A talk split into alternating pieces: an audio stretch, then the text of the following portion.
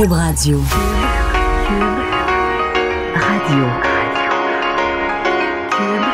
Cube Radio. Le retour de Mario Dumont. Deux heures d'info. De 15 à 17. Il provoque et remet en question. Il démystifie le vrai du faux. Mario Dumont et Vincent Dessureau. Le retour de Mario Dumont. Bienvenue à l'émission édition du 27 euh, février. C'est mercredi, euh, on doit dire un mercredi particulièrement chargé en actualité. Euh, D'abord parce que dans les deux capitales de l'Amérique du Nord, à Washington et à Ottawa, des témoignages qui étaient attendus depuis plusieurs jours. L'avocat personnel de Donald Trump, Michael Cohen, lui a commencé à 10 heures ce matin. Euh, Madame Jody Wilson-Raybould devrait, elle, commencer vers les 15h15, donc dans une quinzaine de minutes. Dans les deux cas, des témoignages qui sont euh, absolument là, euh, attendus, mais aussi fondamentaux, c'est-à-dire qui peuvent changer le cours des choses euh, pour les leaders politiques euh, concernés. Donc, on, on va être attentif à ça. On va vous garder des développements au fur et à mesure, surtout dans le cas de Mme euh, Wilson euh, Raybould. Et parlons-en tout de suite euh, d'elle. Juste un rappel, une ministre qui était entrée... Vraiment, là, une super vedette. D'abord, qui était entrée comme candidate aux élections libérales, une candidate de prestige, euh, qui euh, a vite su euh, se faire remarquer comme une personne euh, qui avait du, du caractère, qui avait du cran. Elle était dans les dossiers autochtones, en plus d'être déjà une, euh, on va dire, une, euh, une avocate de prestige, une avocate de, de calibre. Or, euh, bon, elle a, elle a été rapidement, bon, quand le gouvernement libéral a été élu, elle a été rapidement promue au poste prestigieux poste de ministre de la Justice et ce faisant de procureur général euh, du Canada. Et c'est dans ce rôle de procureur général qu'au cours de l'automne dernier, euh, les choses se sont compliquées. Euh, il y avait divergence de vue clairement entre elle et M. Trudeau et tout son entourage concernant qu'est-ce qu'on devait faire avec le dossier SNC-Lavalin. Euh, bon, est-ce qu'on est, est-ce qu'on s'est rendu jusqu'au point, c'est la question qu'on tentera d'aborder aujourd'hui devant ce comité parlementaire, est-ce qu'on est rendu jusqu'au point où on aurait mis sur Mme Wilson-Raybould une pression indue, euh, des menaces, euh, etc., est-ce qu'elle aurait perdu son poste de ministre de la Justice parce qu'elle n'a pas obtempéré à ce que souhaitait euh, le, le, premier ministre ou son entourage? Ça, ce sont des questions qui vont se poser. Toujours est-il que euh, le 14 janvier dernier, le mi-janvier, elle a perdu son poste de ministre de la Justice. Elle est devenue ministre des Anciens combattants. Elle n'est pas restée longtemps à ce poste-là. Au bout de quelques semaines, euh, au cœur d'une controverse lancée par un article du Globe and Mail, euh, elle a démissionné carrément. Et nuance importante, elle a démissionné du cabinet, elle a démissionné comme ministre, donc renoncé à son salaire de ministre, etc., mais resté dans le caucus libéral. Donc tout ça crée une espèce de euh, mystère, euh, une aura de mystère autour de ça. Qu'est-ce qu'elle veut vraiment, Mme Wilson-Raybould? Est-ce qu'elle veut euh, faire mal à Justin Trudeau? Est-ce qu'elle veut punir Justin Trudeau? Est-ce qu'elle veut rester libérale tout en gardant sa, on va dire, sa noblesse, elle, comme une personne droite qui n'a pas voulu marcher dans une magouille? On ne sait pas exactement qu'est-ce qu'elle va accomplir, donc on ne sait pas exactement qu'est-ce qu'elle va dire devant le comité. Je vous l'ai dit plus tôt dans la semaine, je vous le répète, une des questions archi sensible. Mais probablement la question archi sensible, c'est la question de la menace. Lorsque l'opposition, ou des membres du gouvernement, mais probablement l'opposition, va lui poser la question. Est-ce que vous pensez que vous avez été dégommé comme ministre de la Justice à cause de vos positions? Est-ce que vous pensez que vous avez été puni en étant, en subissant une démotion à cause de votre refus dans le dossier SNC-Lavalin? Si elle dit, je pense que oui. Si elle dit, j'ai l'impression que oui. Si elle disait encore pire, euh, écoutez, on m'avait déjà menacé de ça, ou on m'avait déjà laissé entendre que si je faisais pas ce que M. Trudeau ou son entourage voulait, ça pourrait affecter ma carrière. Là, euh, si c'est ça, je vais vous dire, le dossier de Mme Wilson-Raybould, il finit pas aujourd'hui. Il commence. Parce que là, on entre dans quelque chose où je... c'est difficile d'imaginer jusqu'où ça pourrait aller. Euh, mais là, on va parler d'ingérence claire dans la justice. Euh, L'opposition euh, va partir, va prendre le mort aux dents. Est-ce que la GRC, la police, pourrait s'en mêler en disant ça devient une enquête criminelle? Puis là, vous voyez la gravité de tout ça. Donc, c'est ce qu'on va surveiller à compter de 15h15. Évidemment, Mme Wilson-Raybould ne parle pas tellement français. Euh, ça va être euh, ça va être essentiellement en anglais que ça va se, ça va se passer. Donc, on va, va vous garder informé. On vous fera pas écouter ça en ondes en anglais pendant, pendant une heure et demie. Mais euh, au fur et à mesure, là, dans chacun des blocs de l'émission, on va essayer de suivre les grands éléments pour vous en garder euh, informé. Euh, je finis avec une parenthèse pour dire que on comprend que publiquement, M. Trudeau veut montrer beaucoup d'assurance, euh, qu'il est au-dessus de ça, que rien de ça ne l'inquiète. Euh, il a même dit qu'il était content qu'on puisse faire la lumière, puis qu'il avait confiance dans l'exercice. Moi, je pense que sa vraie pensée, c'est il a hâte que ça finisse, il a hâte que ça soit passé, puis il espère qu'il n'y aura pas trop de dommages. Et je pense que M. Trudeau doit quand même être assez nerveux euh, aujourd'hui, parce que tout à coup, une personne sur, laquelle il n'a plus aucun contrôle, et, disons, est, dans une position pour lui faire très, très mal. Donc, on n'aime pas ça. Quand on est au sommet de la pyramide du pouvoir, on n'aime pas tellement ce genre de position de vulnérabilité. Témoignage euh, aux États-Unis, donc de Michael Cohen. Ça, ça a commencé ce matin. Oh, euh, c'est euh, explosif. on comprend que pour ceux qui veulent défendre le président Trump, il n'y a pas 50 défenses. C'est tellement grave tout ce qu'il dit que la seule défense, c'est tu comprends? Si t'es un défenseur du président Trump, tu prends un bat de baseball, tu, tu, tu, mets des clous sur le bout, là, puis tu frappes sur Michael Cohen en disant c'est un menteur, c'est un gars qui va aller en prison, il n'y a pas un mot qui sort de, qui sort de sa bouche qu'on peut croire. C'est comme la seule défense possible. Euh, on va, euh, on va y aller tout de suite avec un, extrait, puis je vous, en, lirai d'autres après, le traduit en français, mais un extrait euh, en partant là, où, euh, disons que M. Cohen met la table sur le ton qu'il avait l'intention d'utiliser. I am ashamed because I know what Mr. Trump is. He is a racist, he is a con man, and he is a cheat. Donc, il dit avoir honte d'avoir toutes ces années-là supporté euh, Donald Trump. Pourquoi? Parce que Trump est raciste. Le deuxième mot est conman. En français, la meilleure traduction, c'est un escroc. Et plus tard, dans son. Il a, donné des exemples de ce que lui considérait comme des escroqueries. Donc, il a donné des. Certaines dans, lesquelles lui-même, euh, Cohen a participé, a transmis les etc. Euh, donc, il est un raciste, il est un escroc et il est un tricheur. Il y a vraiment plusieurs aspects dans le témoignage de M. Euh, Cohen. D'abord, euh, là, on présente Trump comme un, vilain personnage, donc quelqu'un qui n'a pas tellement à cœur le bien des gens, le bien de la nation, le bien des États-Unis. Euh, bon, ça, c'est un volet. Il y a clairement toute une série d'autres accusations. Là, ce sont des actes criminels. Tu dis, bon, là, lui dit que le président, en connaissance de cause, a participé à des actes criminels. Est-ce que ça, c'est corroboré, euh, s'il y a des documents à l'appui, jusqu'à quel point ça peut mener des, euh, enquêtes criminelles? Alors, ça, vous en imaginez un peu la gravité. Il y a un troisième aspect. Euh, peut-être, moi, peut-être que j'ai fait de la politique, j'ai accroché davantage là-dessus.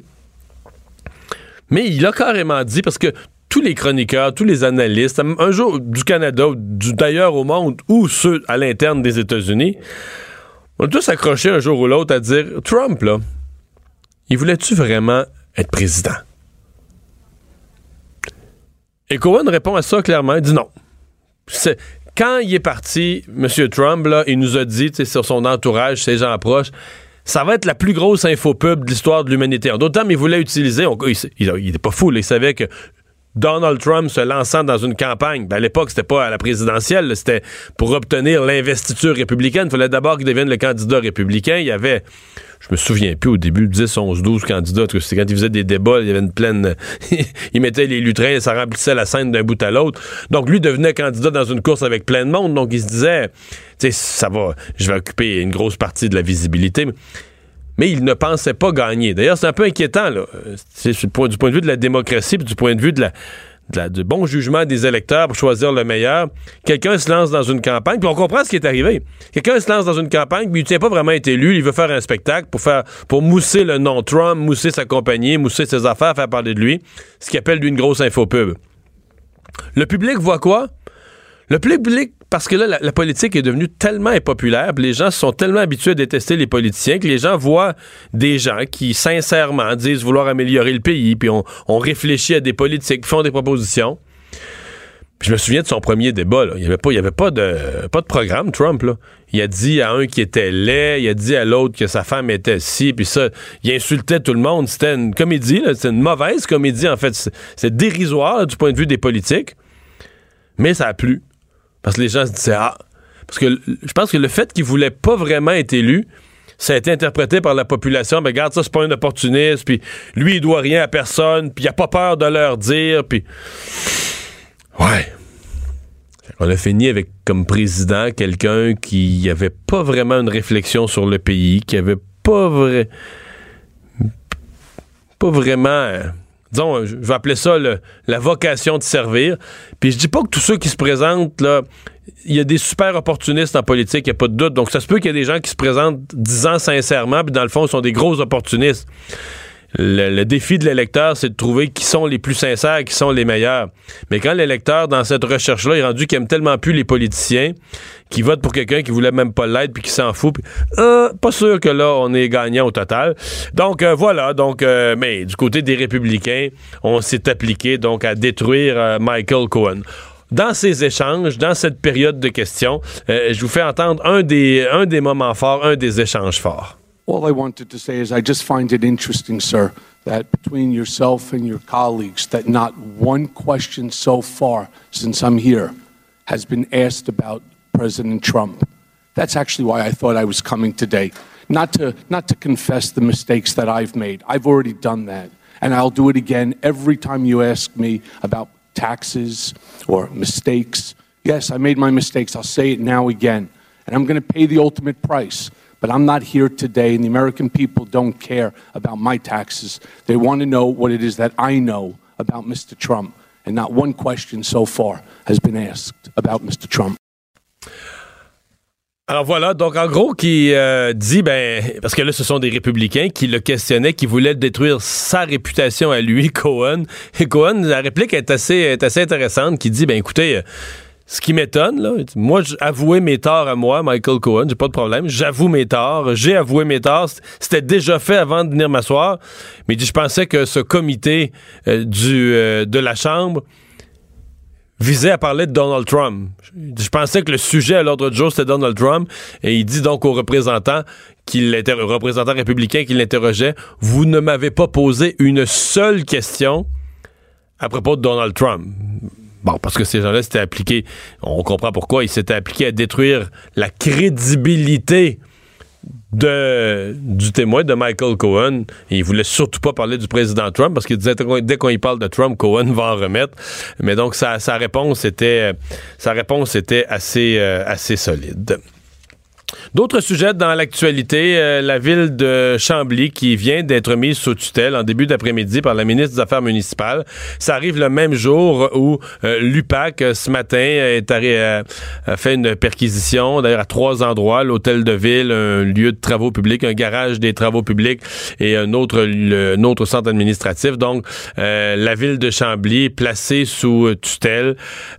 C'est assez rare, je dois dire, soit que la ministre des Affaires municipales sait beaucoup de choses qu'on ne sait pas, euh, soit qu'elle a agi très, très vite, euh, ce que ça pourrait même être trop vite, mais euh, donc le jour même, la ministre qui semble dire qu'elle ne s'appuie pas seulement sur le, la, descente de l'UPAC aujourd'hui, qu'il y avait d'autres problèmes connus à la ville, donc je suppose que la ville était déjà sous surveillance, c'est la commission municipale, dans un cas comme ça, c'est la commission municipale aussi qui, qui, qui s'en mêle et qui agit pour pousser la tutelle.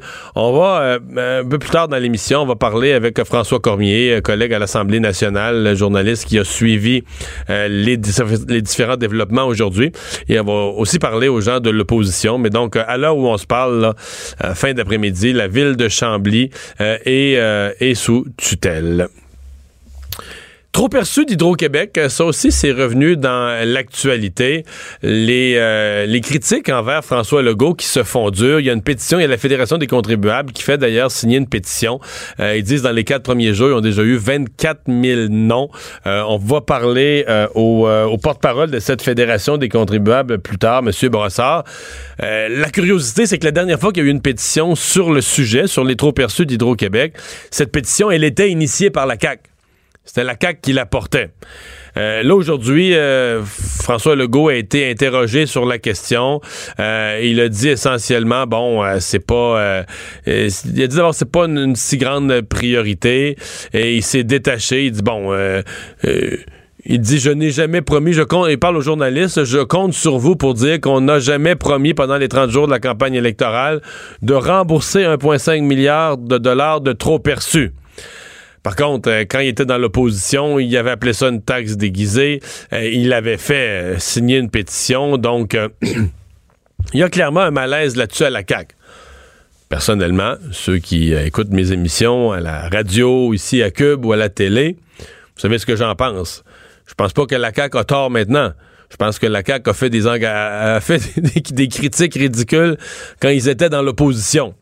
Ils ont dit des, des grossièretés quand ils étaient dans l'opposition et là, ils sont mal pris avec ça.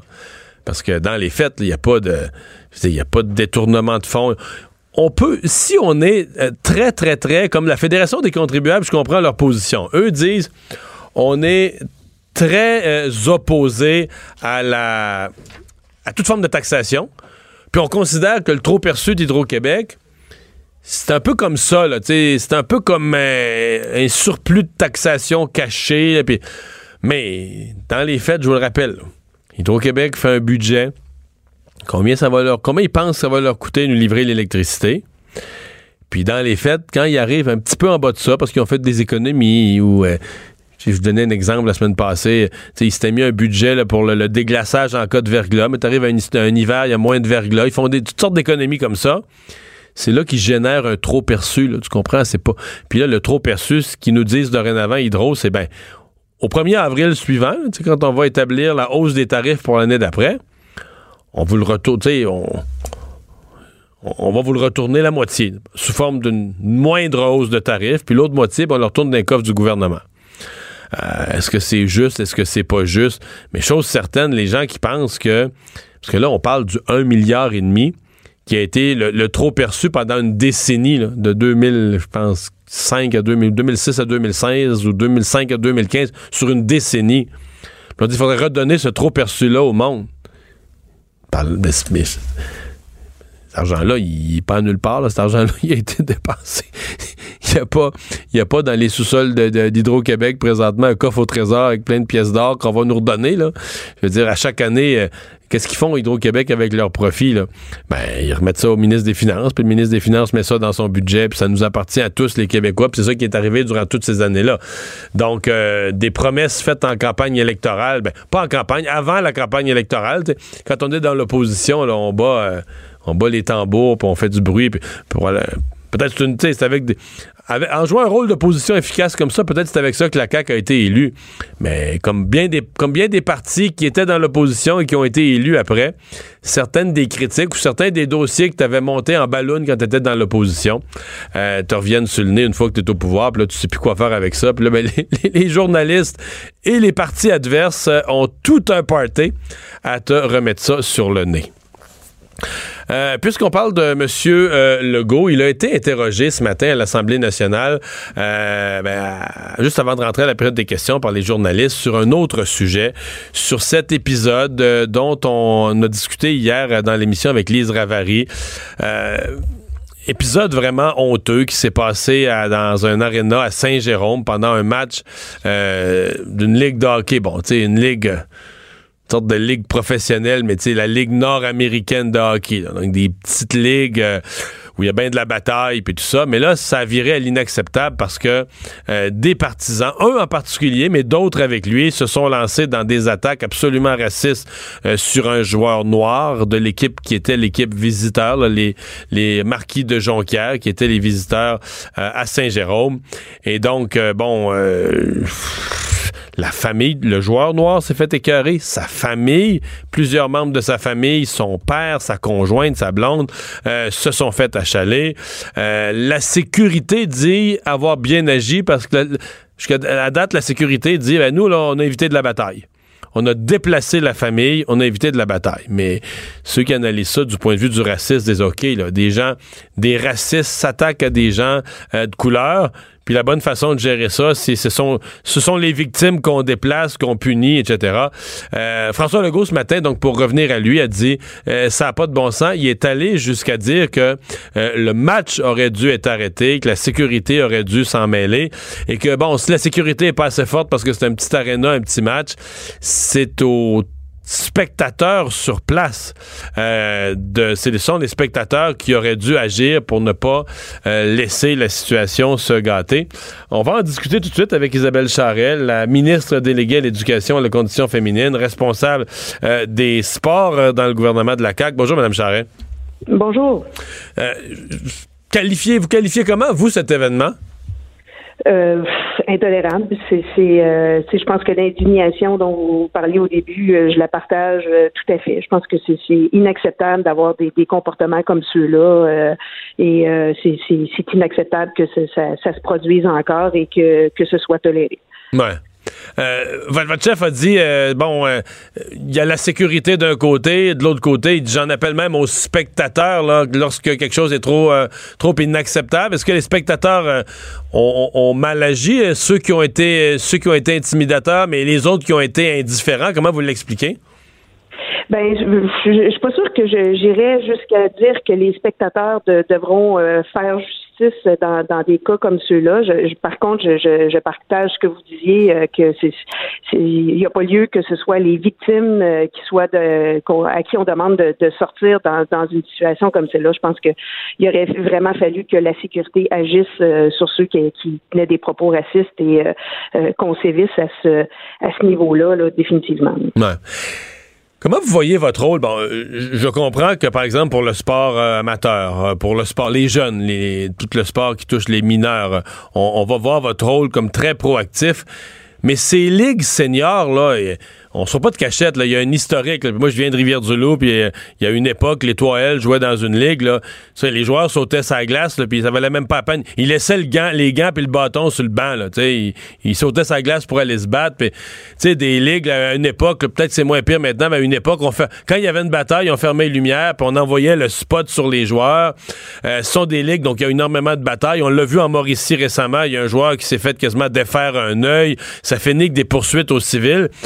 Est-ce que vous reconnaissez que dans un certain hockey senior, disons qu'il n'y a pas trop une culture du fair play, puis de une culture sportive de, premier niveau? Je pense que définitivement, il y a encore un changement de culture qui, doit s'opérer. Euh, ça a par contre évolué un petit peu. Puis moi, ce qui me ce qui me réjouit en guillemets c'est que de voir à quel point les gens sont indignés par la situation qui est arrivée. Alors, je pense qu'on est prêt pour un changement. Maintenant, c'est, je pense qu'il est temps de travailler avec ces ligues-là, puis de, euh, de, de, travailler alors à, ce qu'ils se dotent d'un, protocole de gestion de situations comme celle-là, de, euh, d'avoir vraiment des paliers clairs, euh, comme quoi ces comportements-là sont pas acceptables, que si quelqu'un est pris à tenir des propos racistes ou euh, d'intimidation ou quoi que ce soit, que la sécurité va les sortir. Alors, tu sais, je, pense qu'il y a un travail de collaboration qui doit se faire, qui va peut-être amener un changement de culture. Je pense que, que les gens dénoncent des comportements comme ceux-là. Ça va amener peut-être plus rapidement un, changement de culture de la part des, euh, euh, des ligues, des commissaires et tout ça, qui vont comprendre que leurs produits qu'ils offrent, ben, ça, ça, ne répond plus aux besoins et aux désirs des consommateurs. Alors, peut-être que ça, ça va être un, un signal fort pour eux. Et après, ben moi, comme euh, comme ministre euh, euh, au sport, ben je vais pouvoir travailler avec eux. Mais il faut comprendre aussi que des ligues comme une ligue senior ou la, ligue dans l'américaine de hockey, je n'ai pas d'emprise sur une ligue comme celle-là. Ben, c'est pour ça que j'allais dire vos prédécesseurs ont plus sais, comme un peu fermer les yeux en disant bon, ben c'est des ligues, il n'y a pas d'enfants là-dedans, c'est des adultes qui acceptent de jouer. D'ailleurs, les, joueurs, à ma connaissance, sont payés, pas beaucoup, là, pas, des genres de montants euh, comme Carey Price, mais ils sont payés un petit peu pour chaque match. Puis s'ils décident d'y aller, puis s'ils décident de se battre, puis de faire applaudir la foule, ben tant pis. Est-ce que vous vous sentez comme ministre que, que, vous avez un rôle plus grand, que vous voulez, que vous voudriez vous en mêler davantage? Ben moi, moi, je pense que c'est c'est pas un argument hein, de dire que ce sont des adultes, puis parce que quelque part, ultimement, mon objectif, euh, c'est de faire bouger les jeunes. Si le message qu'on envoie, c'est que rendu à un certain niveau, le sport peut dégénérer en violence puis en comportement inacceptable, je pense que c'est pas euh, c'est pas une optique intéressante à montrer aux enfants. Je pense aussi, comme comme euh, comme ministre, j'ai une responsabilité quant à la sécurité dans le sport. Alors ça, ça, je prends cette responsabilité très au sérieux. Il reste que c'est du sport. Alors comme je le disais, euh, l'emprise, je ne sais pas exactement, on est à voir comment on, peut travailler avec eux, puis de, quelle façon on peut euh, intervenir pour avoir peut-être un petit peu plus de poids dans notre intervention. Mais euh, je pense que la, première étape, c'est il faut travailler en collaboration avec eux. Hmm. Euh, pour revenir à, l'incident de Saint-Jérôme, est-ce que dans votre esprit, il doit, parce que je comprends que l'équipe locale, les pétroliers du Nord, euh, pour eux, c'est un dossier clos. Pas, je dis pas qu'ils en sont fiers, on sent qu'ils ont un malaise, mais ils disent, garde, la sécurité a fait son travail, il n'y a pas eu de coup de poing sur la gueule, le gros était, le gros était fait. Est-ce que pour vous, c'est un dossier qui est fermé ou c'est un dossier qui est pas fermé pour lequel il reste, il reste des questions et des investigations à faire? Ah, je considère que le dossier n'est pas fermé. Euh, il y, a, des questions à répondre définitivement. Euh, euh, quand je parlais, bon, on, parlait des, des, fédérations de sport amateur. on l'a vu, il y a eu une motion qui a été adoptée unanimement en 2017 où ces fédérations-là doivent se doter d'un plan d'action puis d'un protocole de gestion de, de situations d'intimidation, d'abus et de violence. Je pense que ultimement, les, les, équipes, les ligues devront se doter d'un tel plan que moi, je devrais euh, approuver parce que quelque part, ils ont, ils ont une responsabilité, que ce soit sur leurs spectateurs ou sur leurs joueurs. Et euh, ben, comme je le disais, je, je, prône plus la collaboration pour travailler euh, main dans la main pour, pour aboutir à un, certain protocole ou un certain plan d'action. Mais définitivement, le, dossier n'est pas clos. Hmm. Madame la ministre, merci beaucoup de nous avoir parlé. Isabelle Charret, députée de Brome-Missisquoi, ministre déléguée à l'éducation, à la condition féminine et au sport. Le retour de Mario Dumont. Jusqu'à 17, parce qu'il ne prend rien à la légère. Il ne pèse jamais ses mots. Cube Radio. C'est assez gros ce qui se passe aujourd'hui à la ville de Chambly. Euh, d'abord, euh, commençons par le début de la journée. Tôt ce matin, on a su que l'UPAC euh, menait des perquisitions. Trois endroits visés, l'hôtel de ville, un garage municipal et des bureaux administratifs de la ville. On ne sait pas pour l'instant ce qui est visé parce que dans certains cas, euh, on a vu des, des, frappes qui touchaient directement les, les, élus au plus haut niveau. Dans certains cas, on a vu des frappes qui touchaient euh, des fonctionnaires. Euh, Toujours est-il que donc ça a un onde de choc déjà euh, à Chambly et, plus tard en journée, on va y revenir, la ville a carrément été mise sous tutelle. Mais d'abord sur l'UPAC, il y a notre collègue Yves Poirier de TVA Nouvelle qui a réussi euh, à parler au maire euh, Denis Lavoie, obtenir une entrevue exclusive avec le maire Denis Lavoie, qui lui est pas du tout de bonne humeur avec la façon d'agir de l'UPAC. On collabore, Écoutez, c'est de valeur, ces gens-là, au lieu d'agir de même, ils seraient venus nous voir, on les aurait donné un bureau, on les aurait même payé le café. Et ils débarquent sans avertissement, vous me dites? Absolument pas. Sans avertissement, à 7h30 du matin, ils prennent des cadres, puis ils les amènent. Puis, euh, regarde. Malheureusement, j'ai 25 ans en police, puis je peux vous dire que je veux défendre des fois le comportement policier, mais des fois, il y a, il y a de l'indéfendable et, qui précise, M. Lavoie, dans, effectivement, là, dans, sa, dans sa réponse, qui souligne qu'il a lui-même eu une carrière avant le monde municipal, une carrière dans euh, la police. Euh, soulignons aussi, donc, euh, bon, cette, donc ça, ça, survient avec d'autres problèmes à la ville de Chambly. L'automne passé, il y avait eu un édifice patrimonial démoli.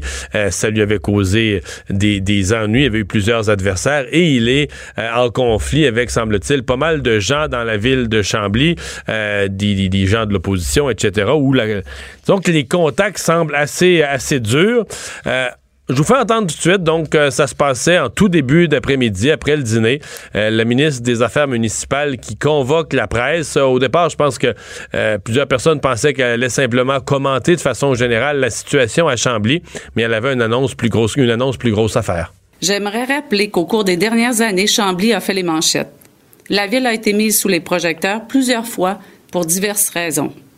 Expulsion de citoyens lors de séances du Conseil, poursuite en diffamation par le Conseil municipal contre des citoyens, envoi de mise en demeure à des citoyens s'opposant à des projets de la municipalité, allégation à l'effet que le maire abuserait de ses pouvoirs, intimiderait et harcèlerait psychologiquement différentes personnes, dont des employés de la ville.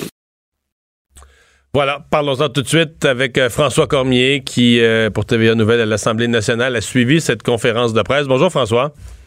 Bonjour Mario. Ouais, c'est énorme quand même là de, qu'une ville soit mise sous, euh, sous tutelle. D'ailleurs, mon souvenir c'est que c'est la première fois que on a dans la même journée frappe de l'UPAC. Généralement, les, les ministres vont accueillir une frappe de l'UPAC avec beaucoup de prudence en disant regarde, on sait même pas ce qu'ils cherchent, attendons, laissons-les travailler. Tutelle dans la même journée, c'est étonnant quand même. Ben, je, pense que c'est la goutte d'eau qui a fait déborder le vase, parce que Mme Laforêt, elle l'a dit, euh, il surveille, euh, il surveille Chambly depuis quelque temps maintenant. quand on quand on expulse des citoyens euh, du conseil municipal, bon, c'est une chose.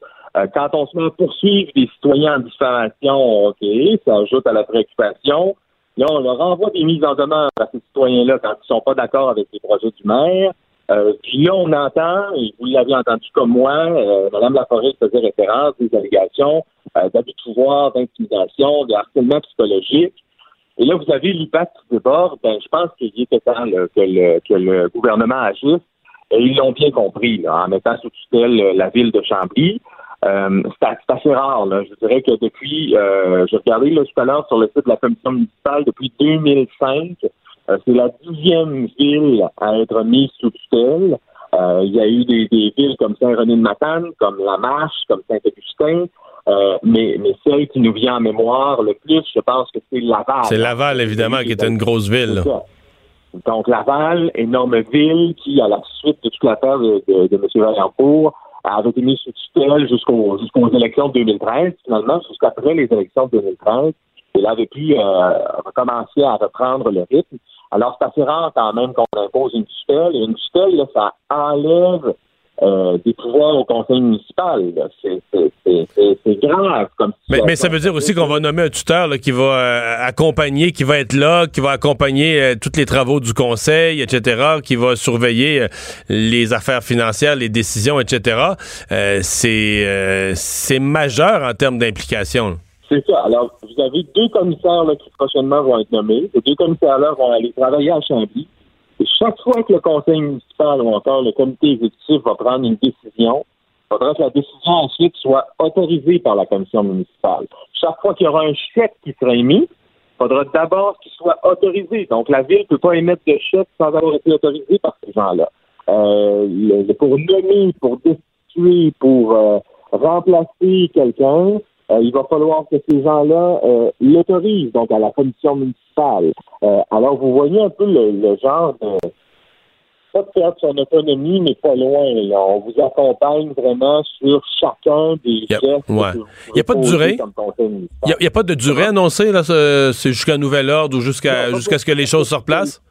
Exactement. Pas pour cette tutelle-ci. normalement, là, ce sont euh, ce sont les gens vraiment qui sont au euh, qui, sont, qui, sont, à la commission municipale qui vont dire à un moment donné, regardez là, tout va bien, les choses se sont placées, puis on peut aller de l'avant, on peut laisser la ville euh, se, gouverner par elle-même. Euh, par exemple, on le, disait tout à l'heure pour Laval, ça avait été après les élections. Donc, quand il y avait une nouvelle administration qui était arrivée, c'est beau, on avait décidé de laisser tomber, qu'on pouvait y aller tout seul.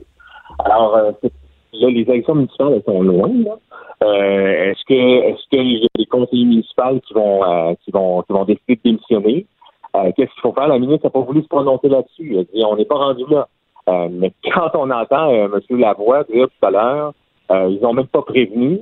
ben là, moi, j'ai jamais vu ça, une perquisition qui des gens qui préviennent à l'avance, qui appellent à l'avance, qui vont venir perquisitionner. C'est avec que l'UPAC pourrait le faire. Si l'UPAC, par exemple, là, était inquiète d'un seul fonctionnaire, puis etc., puis que, exemple, le maire lui-même était au courant. on pourrait dire, regarde, là, on va débarquer, on pourrait prévenir, à mon avis, euh, le maire dans un cas précis comme ça.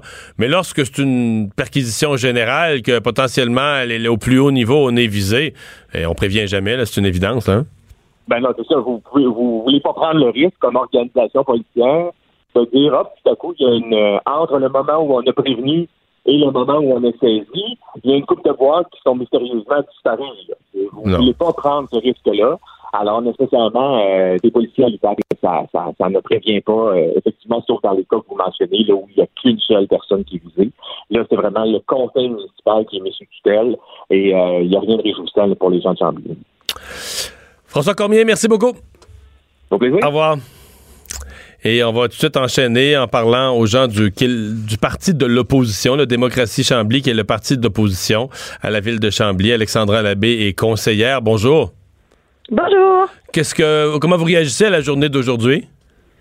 Ben en fait, on est on est content d'avoir été entendu. On est content euh, de savoir que les euh, 6100 quelques citoyens qui ont signé avec nous euh, la lettre à la ministre euh, obtiennent des réponses. Donc ouais, on est pas mal content de ça. Ouais, vous, êtes content dans le sens que vous ne pouvez pas être content de tout ce qui arrive à Chambly là? Ben non, c'est définitivement pas. On aimerait mieux que, que tout se passe bien, qu'on n'ait pas à être mis en tutelle et que, que les choses se passent rondement, mais dans la situation, dans l'état des choses, euh, c'est sûr que c'est un soulagement de savoir qu'il y a enfin là, de la lumière qui va se faire là, sur Chambly. Est-ce que c'est vous, comme parti d'opposition, qui avez alerté l'UPAC à quelque chose? Est-ce que vous êtes au courant de pourquoi l'UPAC serait là aujourd'hui? Ça, c'est, je vais vous avouer, c'est très, très surprenant là, du côté de l'UPAC parce que moi, ce que j'ai comme, comme témoignage ou ce que j'ai, moi, comme vécu, euh, c'est plutôt du côté déontologique et éthique, là, euh, du côté euh, collusion, corruption. Euh, je vous avoue que c'est un peu plus euh, surprenant. Là. Donc c'était pas le reproche, c'était pas le genre de reproche que vous faisiez au maire de la ville. Là. C'était racontez-nous un peu là, en, en, une minute ou deux là, de, de, quoi on parle pour les gens qui sont plus loin de Chambly. De quoi on parle? Qu'est-ce que vous pensez qui est un problème de fonctionnement assez grave qui justifie parce que c'est quand même terrible pour une ville d'être mise sous tutelle? Mais je pense que d'abord, la judiciarisation des, des, des, choses à Chambly est quelque chose qui, euh, qui est assez connu maintenant, là, qui est assez euh, divulgué dans les médias. Euh, il y a eu beaucoup de mises en demeure, beaucoup de poursuites euh, faites euh, en direction de plusieurs citoyens, toujours aux frais de la population. Donc ça, là, les frais, les frais d'avocat qui montent euh, de manière assez euh, étonnante pour une ville. Ça a été quelque chose qui nous a alarmés. Euh, aussi, ben, tout ce qu'on a vu qui a été révélé en enquête là, sur ce qui est le côté de l'attitude du maire, là, les abus de pouvoir, les façons de s'emporter envers les gens, c'est quelque chose qui nous alarmait énormément aussi. Mais il faut, quand même que ce soit, faut quand même que ce soit gros et systématique, là, parce que des maires, euh, des maires qui choquent, des maires qui ont mauvais caractère ou qui ont engueulé des citoyens, je veux dire, il y en a eu euh, sûrement beaucoup, beaucoup, beaucoup au Québec dont les villes n'ont jamais été mises sous tutelle. Donc, pour arriver à ça, il faut que ce soit assez systématique et organisé pour pouvoir dire la ville peut plus marcher. Pour vous, c'est, on est rendu là Chambly? Ben, est-ce qu'on était rendu là? Je, je, je m'en doutais. Je, je le soupçonnais, mais je pense que suite à la lettre à la ministre, suite possiblement aux divulgations qu'il y a eu, parce que en parallèle de la lettre qu'on a envoyée euh, et qu'on a co-signée, c'est sûr qu'on encourageait les gens à témoigner de ce dont ils avaient été victimes ou ce qu'ils avaient vécu. Alors j'imagine que c'est aussi en vue des divulgations que, que, que toute cette opération-là qui est déployée. Hmm. Donc j'ose que... croire qu'ils ont ouais. plus que que juste des oui-dire. Là. Je comprends. Parce que vous, vous êtes conseillère à la ville, vous êtes consciente que vous venez de perdre une partie de votre pouvoir, là. Euh, oui, ben en fait, je vais apprendre à, à, à, à dealer avec la tutelle là, au fur et à mesure de, de, tout ça. On nous a dit qu'on nous rencontrerait bientôt. Donc, que j'en Donc, vous avez déjà été contacté, le, le, ministère vous a déjà contacté les conseillers conseillères pour vous donner un peu une, une ordre de marche pour les prochaines semaines? Non, pas, pas encore, mais en écoutant euh, la conférence de presse, on a compris là, par okay. la ministre okay, là, que par les la ministre, nous rencontreraient. Donc, euh, le conseil va, va siéger comme d'habitude. Donc, mardi prochain, on aura quand même un conseil. C'est seulement qu'une fois que les décisions seront prises, ben, Québec doit repasser derrière nous pour euh, les valider. Donc, euh, je me sens pas dénuée de mon pouvoir. Je sens surtout que enfin, on va, on va savoir ce qui se passe et on va avoir les informations qu'on voulait tant, tant avoir. Il faut comprendre que depuis que je suis en poste, euh, j'ai eu euh, moi-même à essuyer des refus face à des demandes d'accès à l'information. Refus qui étaient très peu justifiés parce que par la suite, on a mis ces documents-là en ligne sur le site web de la ville. Donc, euh, c'est quand même des choses qui, euh, qui étonnent pour une ville qui n'aurait rien à se reprocher. Là. Madame Labbé, merci de nous avoir parlé. Alexandra Labbé, conseillère à la ville de Chambly. Merci on... beaucoup on voit, parce que j'ai les écrans en studio, on voit Mme euh, Wilson-Raybould avec presque une demi-heure de retard au comité parlementaire de la justice à Ottawa euh, s'installer. Euh, je vous le rappelle, elle commence avec 30 minutes de déclaration. C'est assez exceptionnel. Généralement, c'est 10 ou moins de 10 minutes. Donc, euh, il est normal que le témoin qui vient s'asseoir devant une commission commence avec ses propres remarques avant de répondre aux questions des députés présents. Mais Mme Wilson-Raybould, ben, comment je dirais ça? On sent qu'elle mène le jeu quand même, que c'est elle qui mène beaucoup le jeu.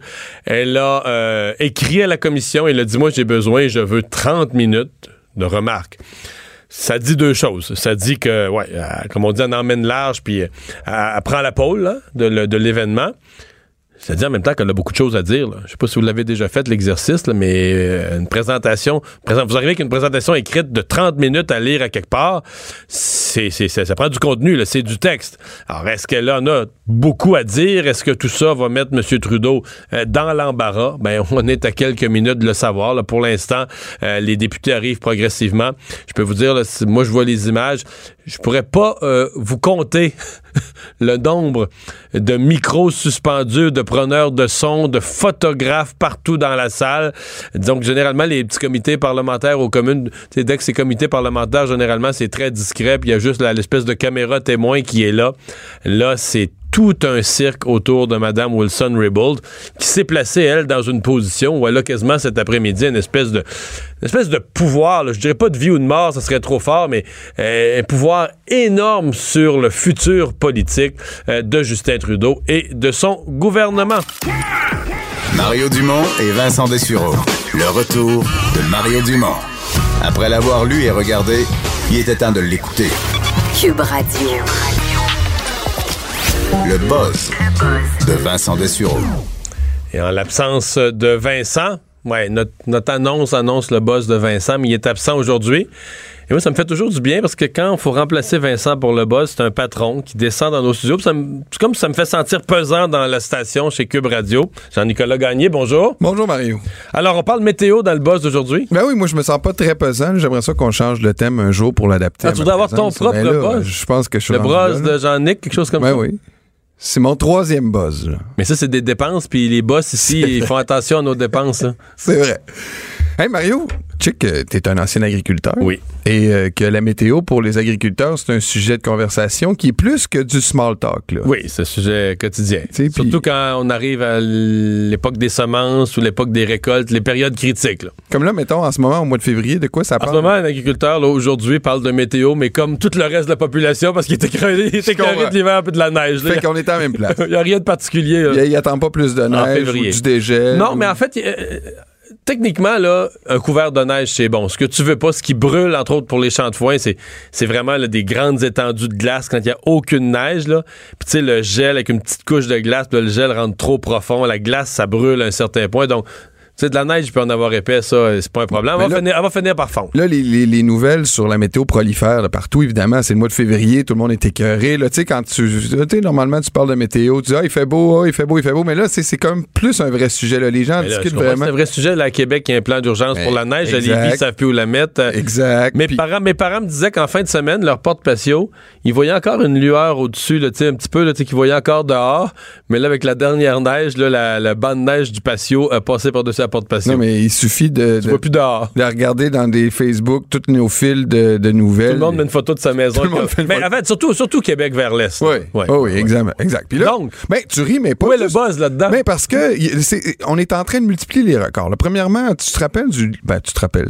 Il y a 10 ans, peut-être que tu te rappelles pas clairement, mais il y a 10 ans, tu te rappelles de, de, de, de l'hiver qu'on avait eu. Il y avait eu un record de neige. À Québec. Eh ben, je me souviens pas même, à Québec, même, même de ta rive sud. Je me souviens de ta rue qui est un rond-point et qu'au centre du rond-point, c'était un mont Everest de neige. Exact. Hein, les enfants ne peuvent même pas les glisser. C'était trop dangereux. C'était trop haut. C'est pas des blagues. Et pourtant, tu vois, sur la rive sud, on, est, on se rapproche des records de, de, neige. Mais là, on n'est on est même pas le 1er mars. Là. Il, reste presque un mois de neige. Puis il reste deux tempêtes. Hein? À venir. Tu vois, il reste la tempête, euh, un peu, j'ai la tempête des corneilles et la tempête des sucres. Tout La tempête de la Saint-Patrick, il n'y a pas de tempête. Ben là, de c'est la je c'est la même que les sucres, ça. Ça doit être la même. Mais Ouais, les, tempêtes au mois de mars ont un nom parce que là, c'est les dernières qui nous font euh, royalement. Fait qu'on leur a trouvé un nom, ouais. Puis en Europe, ben là, il y a des anticyclones. Fait que là, il fait beau en Europe. Tu sais combien que aujourd'hui à- en France, on a battu un- une tonne de records de chaleur? Les Pyrénées, il a fait Mais ils ont, 28 battu, ils ont battu des records de froid en France. Pas des records, mais ils ont eu du grand froid là, il y a un mois. Là. il y a un mois. Puis là, en ce moment, ils battent des records de chaleur. Donc, dans le, su- dans le sud de la France, dans les Pyrénées, Pyrénées, ben, même dans le nord, même à Paris, il est à 1 degré d'avoir un record. il fait quoi à Paris, mettons 15? Non, il 16? fait 20. Il fait 20 à Paris? Oui, oui, oui. Il a fait 28 dans les. Pyrénées. Puis là, en- puis là, il y a un anticyclone. Tu le vois bien, même en Angleterre, il fait chaud, mais en Grèce, il y a des records de froid. Fait que, on est dans une période en ce moment là, où le- le- la météo est, plus- comme je te disais, c'est un sujet plate pour tout le monde. faut qu'il en parle. Bon. Euh, parlons football dans ce cas-là. Écoute, c'est une grosse journée pour euh, tes corps arrière préférés aujourd'hui. Nick Foles, premièrement, le, le corps arrière euh, champion de du Super Bowl. au Super Bowl. Exact, qui devient joueur autonome. Donc, euh, on ne sait pas où il va signer. Peut-être qu'il y a des rumeurs qu'il pourrait signer à Philadelphie. Alors, je sais Non, pas. il- Mais- il- je viens de voir sur Twitter, les Eagles ont fait un beau message. Thank you, Nick Foles, avec des images d'archives de sa carrière à Philadelphie. Je peut-être pense que ça va à Jacksonville. Ah, peut-être. Mais il y en a un plus près de nous. Plus près de nous à Montréal. autre de ouais. tes corps arrière préférés. Tu n'aimes-tu Johnny Football? J'ai rien contre. En fait, qu- quand Johnny Menzel a signé avec les Alouettes, écoute, je, je- je trouve que le football canadien manque parfois de spectaculaire. Puis je me disais, tu sais, je sais que tout le monde avait ri de lui, puis une attitude de pourrie. Mais peut-être que je suis trop optimiste. Mettons qu'on me dit, moi, qu'un gars a eu une attitude pourrie à 3-4 places, je me dis, tu sais, maintenant, il fait le bilan de sa propre vie, puis il se dit, ben, j'ai une nouvelle chance. Non, mais tu Euh, comprends? ouais, non, je sais. Tu dis, tu peux pas présumer que. euh, ça- moi, des fois, dans ma vie, j'ai changé d'attitude où je me suis dit, Hey, là, dans cette affaire-là, j'ai pas bien agi, j'en ferai plus ça. Puis je me dis, pourquoi le gars se dirait pas? Et là, j'ai cassé. me suis- Dans la NFL, je me suis pété à gueule avec les Browns de Cleveland. J'ai eu une attitude ridicule. Le public m'a haï, l'équipe m'a mis dehors, les joueurs. Là, après ça, il était à Toronto, il était à Hamilton. Oui. Ben, tu sais, moi, quand il est arrivé à Montréal, je me suis dit, ben pourquoi pas? Puis il peut être spectaculaire. Il y a quand, écoute, il y a un talent. Il a été recruté un des premiers dans la NFL. là. Oui, c'est un ancien choix de première ronde. Première ronde. Puis il y a du c'est talent. le, le- le vainqueur du trophée Iceman qui est remis au joueur le plus euh, utile ou le, uni- à l'universitaire. Fait que c'est pour ça que j'étais quand même fait content. Un peu sceptique, mais je me disais pourquoi pas là. Mais là, ça pas l'air d'avoir été super. Non, puis là, Johnny Menzel, aujourd'hui, après avoir euh, coûté très cher aux Alouettes pour aller faire son acquisition, deux choix repêchage, des joueurs Ah oui, ils ont étoiles. donné. Ah, Ah oui, ils ont deux donné premiers beaucoup. choix. Ah oui, c'est terrible. Puis là, aujourd'hui, on apprend qu'il quitte. Puis c'est drôle parce que... Mais là, c'est ce qu'il y a eu. Est-ce que carrément les Alouettes n'ont pas toutes lu les petites clauses du contrat jusqu'en bas, les petites lignes, les caractères? Ouais, mais ils peuvent pas, ils peuvent pas aller rechercher les joueurs repêchage puis les joueurs qui ont envoyé. Ça, c'est. Mais normalement, quand tu fais ça, c'est que tu signes Menzel, tu t'assures de le garder? Ouais, mais là, ça sera pas le cas parce que Johnny Menzel a été libéré carrément, là, aujourd'hui. Ils le veulent plus. Ils veulent plus. Mais, Mais tu sais que... les partants avaient mis un dossier, euh, puis quand, là, que dans, dans le vestiaire, là, c'était horrible. Ouais, ouais. Horrible, ça a l'air. Je sais pas si c'est Charles-Antoine Sinot qui avait Mais eu dans les derniers temps, là, Johnny Menzel il a fait des entrevues. Il a dit que lui, au-delà de tout ça, là, toutes ces, ces- ces- ces- ces accusations de, de violence domestique puis de party, ce qu'il avait vraiment ruiné, c'était la marijuana. C'est lui qui c'est- c'est- il, il blâmait beaucoup la drogue.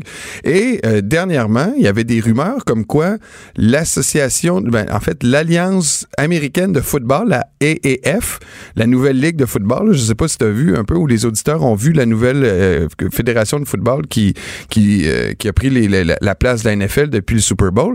C'est intéressant, Johnny Menzel. C'est à peu près les mêmes salaires. Hein? C'est, la CFL, que oui, Canada, ça- ouais. Oui, exact. C'est à peu près le même salaire.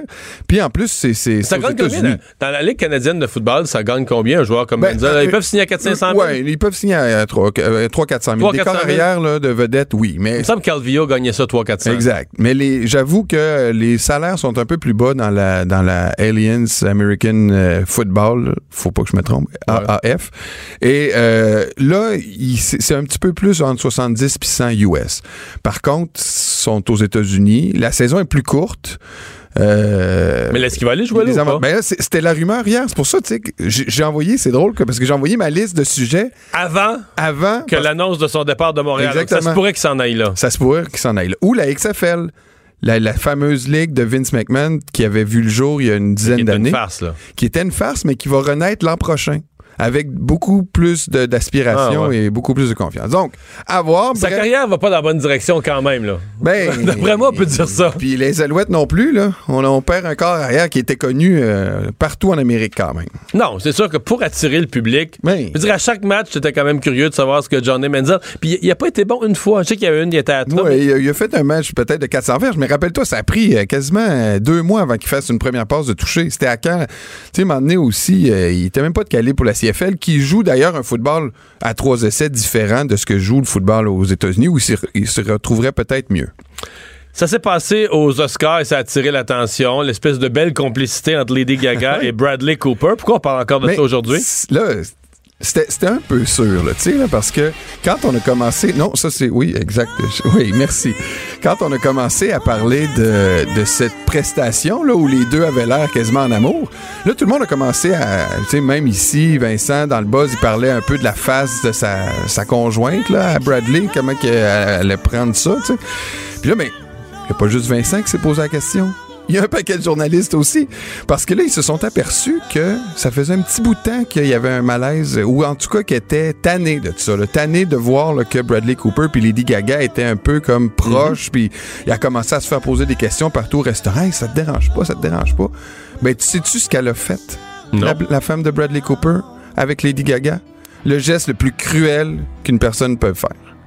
Ça m'intéresse. Elle a arrêté de la suivre sur Twitter. Pas vrai. Je te jure. Donc, Elle a unfollowé. Ça, là, mon vieux. qui a là, remarqué ça?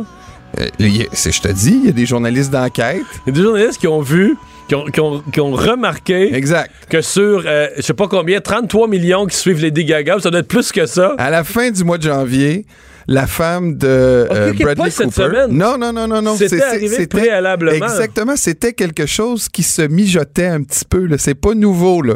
Ça se travaillait. Là. Sa femme, donc, qui est une superbe euh, mannequin euh, que je Bon, connaissais pas. là. 78 millions d'abonnés de Lady Gaga. Irina Shayk. Oui. Euh, donc, la femme de Bradley Cooper a, euh, a arrêté de suivre Lady Gaga sur Instagram et sur Twitter. Imagine les l'affront. deux. C'est une cruauté, Mario. Moi, ça m'a. Mais donc, euh, mais ça veut dire qu'il y a vraiment quelque chose quand même.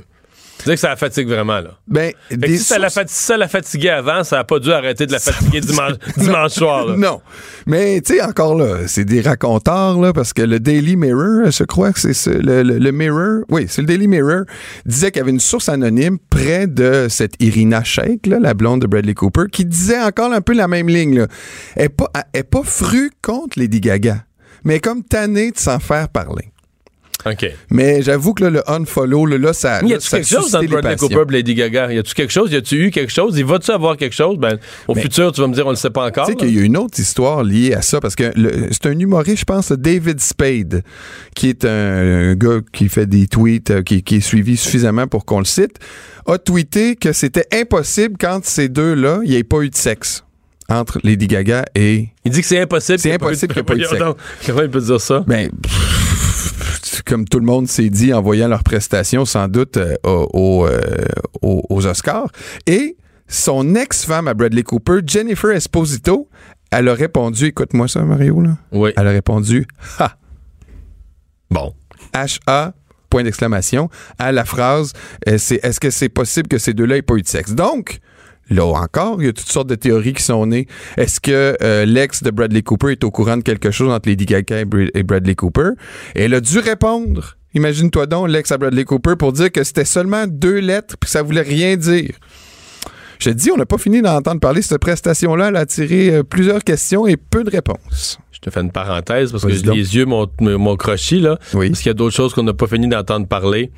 L'ex-ministre Jody Wilson-Raybould, avant même qu'on la questionne d'entrée de jeu, elle affirme avoir subi des pressions pendant quatre mois au sujet d'un éventuel accord avec Ansel Lavalin de la part de 11 personnes différentes. Elle a parlé de pressions constantes, soutenues et avec des menaces voilées. Ouch. Bon. On comprend un peu mieux pourquoi Gerald Butts est parti maintenant. hein? On comprend un peu mieux pourquoi euh, M. Trudeau devait être nerveux aujourd'hui. On va voir quelle direction ça prend, mais disons qu'elle n'a pas, euh, elle a pas attendu la période de questions pour se faire cuisiner. Elle est allée tout de suite dans ses remarques. Euh, dernier sujet, quoi, Motley Crue? Oui, ben écoute. Qui, qui s'en vient dans la pop? Ben, écoute, parce que là, tu sais, je voulais faire un lien avec Lady Gaga qui s'est réconciliée Ah, avec oui. Madonna. T'as vu que Lady Gaga, ils étaient en chicane, eux autres. hein? Ah oui, mais là, ils étaient ensemble au même party Ben, c'est ça, ils sont ils devenus amis. Mais oui, j'ai tout vu ça. ça. Ben, je savais même pas qu'il y avait une chicane, fait que là, je suis heureux que ce soit réconcilié.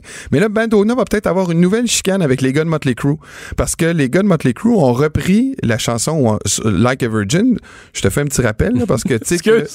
Motley Crue se sont séparés euh, ou en- ont arrêté de faire de la tournée ensemble. Et là, il y a un film qui va sortir sur l'histoire de Motley Crue le 22 mars prochain sur Netflix. Et ils sortent une nouvelle trame sonore pour accompagner donc ce nouveau film qui va sortir le 22 mars. Et dans cette nouvelle dans cette bande sonore, il y a quatre nouvelles chansons, dont une chanson euh, de Madonna, une reprise Like a Virgin. Et là, les gens se disent Mais euh, ça, ça, ça fait pas tant. euh, Ben, Madonna jeune qui chante Like a Virgin, c'est une chose. Les gars de Motley Crue qui chantent Like a Virgin, je suis pas sûr. Là. Ouais, c'est un peu ça là, la question. là. Les gens commencent à questionner les gars de Motley, leur dire Êtes-vous vraiment sérieux avec une copie de Madonna? Je suis pas sûr que ça va faire plaisir à Madonna. Puis Mais les gars- ils peuvent pas le faire sans son consentement. Ben, une reprise, là. euh, T'as pas besoin d'acheter les droits? Mais c'est une La musique, bonne mais question. Mais je- peut-être Ah qu'il y a des redevances qui vont être euh, versées à l'auteur Des paroles, de la musique. de la musique. Mais, Ah oui, c'était juste interprète. mais si tu mets sur, euh, si mets sur la- ton album, là, tu peux, euh, tu peux vendre Ah des ouais, albums T'as avec raison. ça. Fond, là. les droits appartiennent à l'auteur pour Je compositeur. m'avance un peu, Ouais, non, je non, mais t'as raison. T'as raison, c'est comme ça que c'est réglé.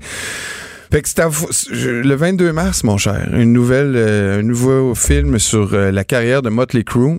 Et euh, ils ont sorti, on n'a pas encore. Donc, on l'a pas, la- Non, on n'a pas l'extrait, encore de Like a Virgin. Ils sont en train de, comme de faire un petit build-up, tu comprends, là, avant de sortir cet extrait-là. Par contre, il y a une nouvelle chanson qui est sortie. The Dirt, le nom de- du film et de l'autobiographie de l'époque qui a inspiré le film. Et c'est un extrait qui est sorti euh, dans les derniers jours. Et puis on peut se laisser là-dessus. On va se laisser là-dessus. Euh, Au retour, l'actualité.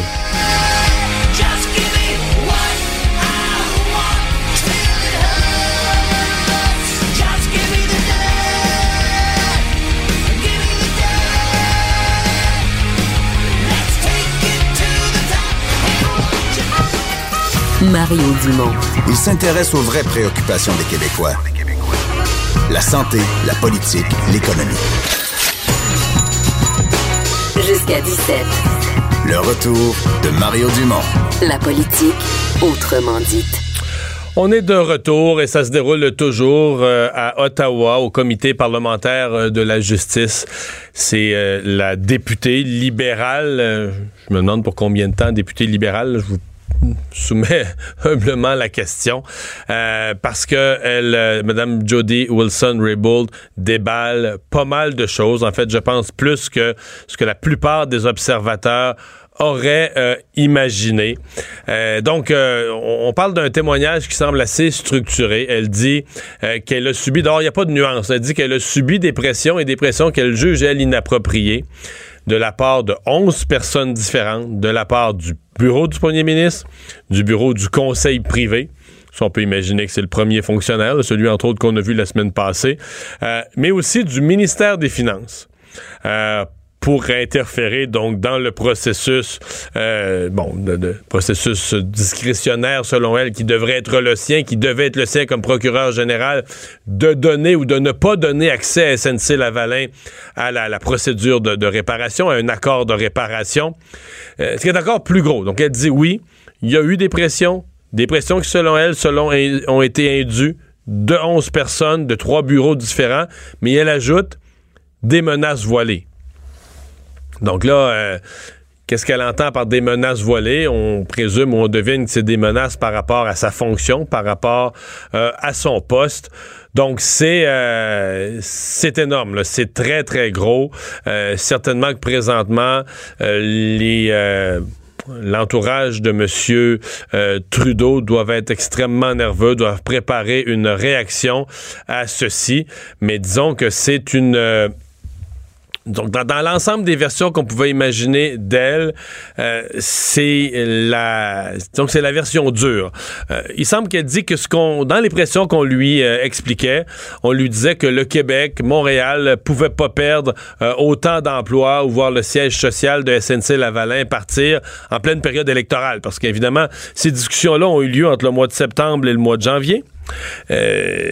on arrivait dans l'année électorale, donc si, on présumait qu'advenant que SNC-Lavalin n'a pas accès à un accord de réparation. SNC-Lavalin se retrouve donc dans un procès au criminel. SNC-Lavalin déstabilisé, il y avait un danger que l'entreprise soit perde des emplois, ou pire encore, qu'entreprise, le siège social, qu'entreprise soit, soit mal prise, soit rachetée par des étrangers. Et donc, on ne voulait pas, je suppose, voir ça en pleine période euh, électorale.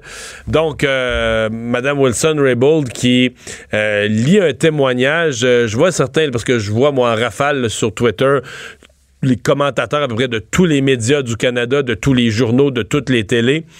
De façon générale, on semble parler, à, part les éléments de contenu, on semble parler d'un témoignage très structuré, euh, d'un témoignage très chronologique, très bien présenté, très structuré, mais surtout d'un témoignage absolument accablant pour euh, le, dossier, pour le fait que il y aurait eu interférence. Donc, euh, euh, j'ai hâte de voir. D'abord, il y aura, à la fin de son témoignage, il y aura une période de questions. Est-ce qu'elle en rajoutera? Là, je, vous donne les grands éléments. Je vous passe sous silence parce qu'elle fait une chronologie aussi. Donc, euh, parle entre autres d'une rencontre qui semble avoir été cruciale le 17 septembre. A différentes euh, dates. Le 17 septembre, une rencontre en tête à tête avec le premier ministre, M. Trudeau. la rencontre devait porter sur un autre sujet, mais elle dit à son arrivée, le greffier, le premier fonctionnaire, le greffier du conseil privé, Michael Wernick, était là. Et tout de suite, ils sont arrivés sur le dossier SNC-Lavalin, sur le fait qu'il fallait trouver une solution pour sauver les emplois. Bon, c'est toujours là. On a toujours dit ce dossier-là peut être discuté jusqu'à quel point, où est la barre où ça devient euh, dépression indue. Euh, ce sont des questions qui se, qui se posent, mais à partir du moment où elle parle de menaces voilées, moi j'accroche beaucoup sur ce mot-là, à partir du moment où elle parle, elle raconte avoir eu des menaces voilées, euh, là, c'est pas mal plus difficilement acceptable. Donc, donc c'est, on, on sent que c'est un témoignage qui va avoir un lendemain. Euh, à suivre. Euh, je vous euh, je continue de suivre ça et je vous garde informé des prochains développements. Les vols en provenance du, du Canada, entre autres certains vols d'Air Canada qui s'en allaient en direction de l'Inde ou du Pakistan, il y a des vols qui sont annulés aujourd'hui parce que les choses vont plutôt mal là-bas dans la région du Cachemire, une région qui, bon, une région qui, on est habitué qu'il y a des tensions. Là, le, Cachemire est une région qui est déjà divisée en deux. Il y a le Cachemire euh, de l'Inde, euh, puis de l'autre côté, il y a le Cachemire du Pakistan. Donc, le, Cachemire est déjà divisé en deux. Euh, il y avait eu la semaine passée une attaque terroriste que le, qui avait, qui avait, coûté la vie à 40 soldats de l'Inde. Eux avaient dit, bon, ben, c'est les responsables de ça, c'est un groupe terroriste. Hein, qui est du côté du Pakistan, un groupe terroriste qui a un camp d'entraînement dans le Cachemire pakistanais. L'Inde a annoncé donc des frappes aériennes, euh, lesquelles frappes aériennes ont été suivies par une réplique. Dans les deux cas, les pays disent on a abattu un avion de l'autre côté. Le Pakistan qui a même mis en ligne des images d'un pilote euh, indien, d'un pilote de l'Inde euh, qui a été euh, qui a été capturé. Alors, vous comprenez qu'on a beau parler d'une région du monde où ça brasse un peu, à partir du moment où on a des avions qui sont, qui sont abattus de part et d'autre. On commence à parler d'un conflit assez important. Donc, le Pakistan avait fermé son espace aérien et à cause de ça, il y a différentes compagnies aériennes du monde qui ont carrément annulé leur vol vers cette région-là du monde et c'est le cas, entre autres, d'Air Canada. On va tout de suite rejoindre à Ottawa. Oui, bon, on a en ligne euh, Emmanuel Latraverse euh, pour parler de ce témoignage de Jody Wilson-Raybould. Bonjour, Emmanuel. Bonjour, ça va bien? Oui, je pense que ça va mieux pour moi que pour M. Trudeau parce qu'on s'était demandé, on s'était posé la question tous les deux dans différentes interventions, est-ce que Mme Wilson-Raybould va y aller d'une version douce de, de sa lecture des événements? Mais là, c'est vraiment, vraiment pas le cas. Hein? Non, je pense qu'on peut dire carrément que c'est la guerre. Les premiers mots qui sont sortis de sa bouche, c'est j'ai subi des efforts soutenus euh, pour euh, faire de l'ingérence inappropriée dans le dossier de SNC Lavalin. C'est comme ça que ça commence. Et là, elle parle depuis maintenant 20 minutes. Et ce qu'on comprend, c'est qu'on était tous sous l'impression que il y avait eu de la pression gentille. Là. Elle, le portrait qu'elle dresse, c'est une campagne soutenue qui a commencé dès euh, début septembre, finalement, euh, de la part, pour commencer, du bureau du ministre des Finances, Bill Morneau, et de son chef de cabinet, euh, Ben Chin, qui déjà, là, dès que le directeur... et là, eux, juste pour qu'on on ajoute des nouveaux joueurs dans l'histoire, parce que dans le téléroman, depuis trois semaines, M. Morneau, son directeur de cabinet, avait jamais été inclus, là. Qui n'avait pas été inclus. Et dès début septembre, dès que la décision du procureur aux poursuites pénales a été prise de ne pas négocier avec SNC Lavalin, à partir de ce moment-là, elle allègue que le bureau de M. Morneau lui a dit que c'était impensable que SNC quitte le Québec et que euh, quitte, quitte Montréal parce que ça allait coûter l'élection au Québec et qu'on ne peut pas avoir ça. Et là, je, je cite ses paroles à elle. C'est à ce moment-là qu'elle a demandé une réunion avec le premier ministre. Et là, elle détaille tout pendant dix jours les échanges constants entre le bureau euh, de M. Morneau, euh, son bureau à elle, les euh, certains conseillers de M. Trudeau, tout ça pour essayer de la convaincre, elle, de changer d'idée et d'intervenir dans le dossier. Elle explique aussi qu'elle a fait ses devoirs, qu'elle s'est penchée sur la question et que finalement, euh, c'est euh, vers la mi-septembre qu'elle a décidé très clairement, dit-elle, qu'elle n'allait pas intervenir, que, euh, que parce qu'elle jugeait que c'était inapproprié. Mais ce qu'on comprend aussi, ce qui est intéressant, et là, elle est encore en train de tout raconter, c'est que c'est clair aussi que son sous-ministre n'était pas d'accord avec elle. Alors, c'est peut-être aussi de là, alors on voit là, la toile qui vient de s'élargir exponentiellement dans ce dossier-là. On n'est plus seulement avec M. Trudeau, Jerry Butt, son conseiller principal, et le greffier du conseil privé. Là, on a le ministre des Finances à qui elle reproche d'avoir fait pression, son euh, chef de cabinet à lui, sa sous-ministre à elle. Euh, au, total, elle a parlé de 11 personnes qui, qui faisaient partie de cette opération pour lui mettre de la pression de 11 personnes, de dizaines de rencontres, et elle soutient même que lorsque finalement elle a rencontré M. Trudeau, elle dit la rencontre devait porter sur des enjeux autochtones. Elle dit dès que je suis rentrée, M. Trudeau a soulevé l'enjeu de SNC à, Lavalin et il m'a demandé de, il m'a demandé de trouver une solution. Que s'il n'y avait pas d'entente avec SNC, euh, il y aurait des emplois perdus. C'est là qu'elle lui aurait dit qu'elle ne comptait pas euh, intervenir. Et elle allègue que M. Trudeau lui aurait dit, il faut que tu comprennes, il y a une élection qui s'en vient au Québec et je suis un député du Québec. Et à ce moment-là, elle lui aurait demandé, est-ce que vous me demandez d'intervenir politiquement dans ce dossier-là? Faites attention. Et il lui aurait répondu, non, non, non, mais il faut qu'on trouve une solution. Alors, l'idée, là, qu'elle allait... Euh, donc, elle n'affirme quand même pas que M. Trudeau lui a ordonné. Elle reconnaît que lorsqu'elle a demandé à M. Trudeau, dans le fond, est-ce que, est-ce que vous me forcez à, il a dit non, non, non. Mais il faut trouver une solution. c'est au 20 décembre, ça c'est au 17 septembre et elle soutient qu'à partir de ce moment-là, la pression s'est intensifiée sur ses épaules, de la part du greffier, de la part du ministre des Finances, de la part euh, du bureau du premier ministre, pour réussir à la convaincre de changer d'idée. Et elle, ce qu'elle plaide, c'est que comme procureure générale du Canada, à partir du moment où elle a envoyé le signal qu'elle avait pris une décision, qu'à partir de ce moment-là, toutes les pressions devaient cesser et surtout que les considérations politiques ne pouvaient absolument pas faire partie hmm. de la discussion parce que ça, on s'entend là, ça va totalement à l'encontre de l'indépendance judiciaire qu'on intervient dans une poursuite pour sauver une élection. Hein? Ouais. Bon, un mot, euh, une, expression là, sur laquelle je veux euh, qu'on arrive. Elle a parlé de veiled threats, donc des menaces voilées. Je sais pas si ma traduction est parfaite, là, mais des menaces voilées. Ces deux mots-là aussi sont lourds de portée c'est très, très lourd de sens. Elle n'est pas rendue au bout de son témoignage où elle nous explique quelles ont été ces, euh, ces, ces menaces. Ce qui est remarquable, c'est qu'elle a aussi indiqué que tout au long de cette saga, derrière porte close, elle a pris des notes précises sur ce que s'était passé.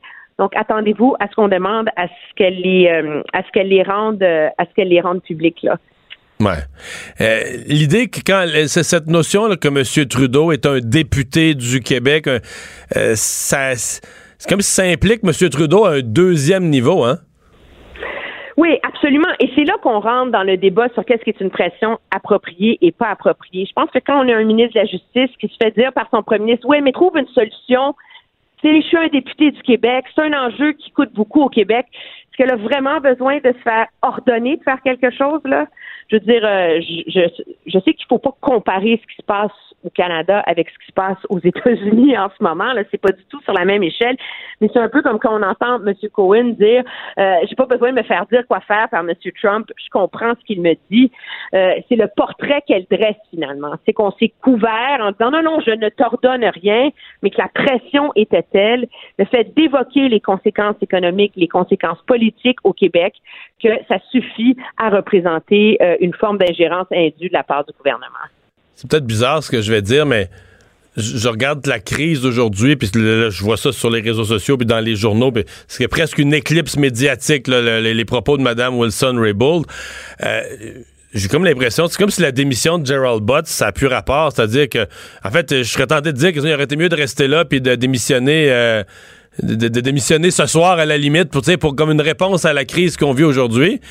Mais on a un peu l'impression que c'est comme si sa démission, euh, parce que même ben, moi, je pensais, compte tenu que lui avait déjà démissionné, je pensais que dans son témoignage aujourd'hui, qu'elle allait être complètement sur Gerald Butts, que ça allait être lui le vilain, qu'elle allait vraiment cibler lui en me disant, ben garde, il a déjà démissionné, mais là, elle le cible pas plus qu'un autre. D'abord, ce que je peux lire, son conseiller québécois, M. Bouchard, ou d'autres semblent être aussi visés.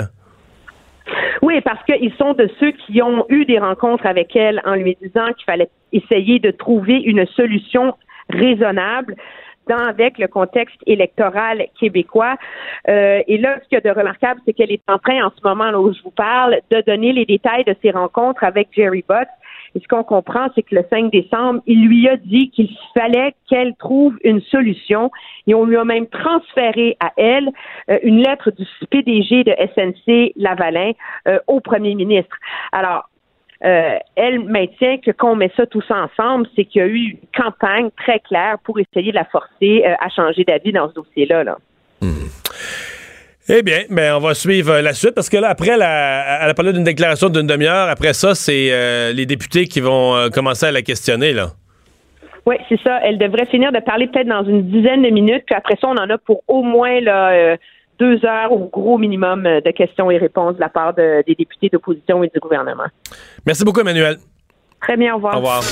Le retour de Mario Dumont, l'analyste politique le plus connu au Québec. Cube Radio. Cube Radio. Autrement dit. De retour, euh, et je vous dirais, on comprend mieux pourquoi Mme Jody Wilson-Raybould euh, a demandé, avait demandé une demi-heure. Je vous disais, ça prend beaucoup de contenu dans une demi-heure. C'est qu'elle fait vraiment on pourrait dire une chronologie de toutes les rencontres. Là, elle est rendue à passer la mi-décembre, mais vraiment, elle résume euh, chacune des rencontres.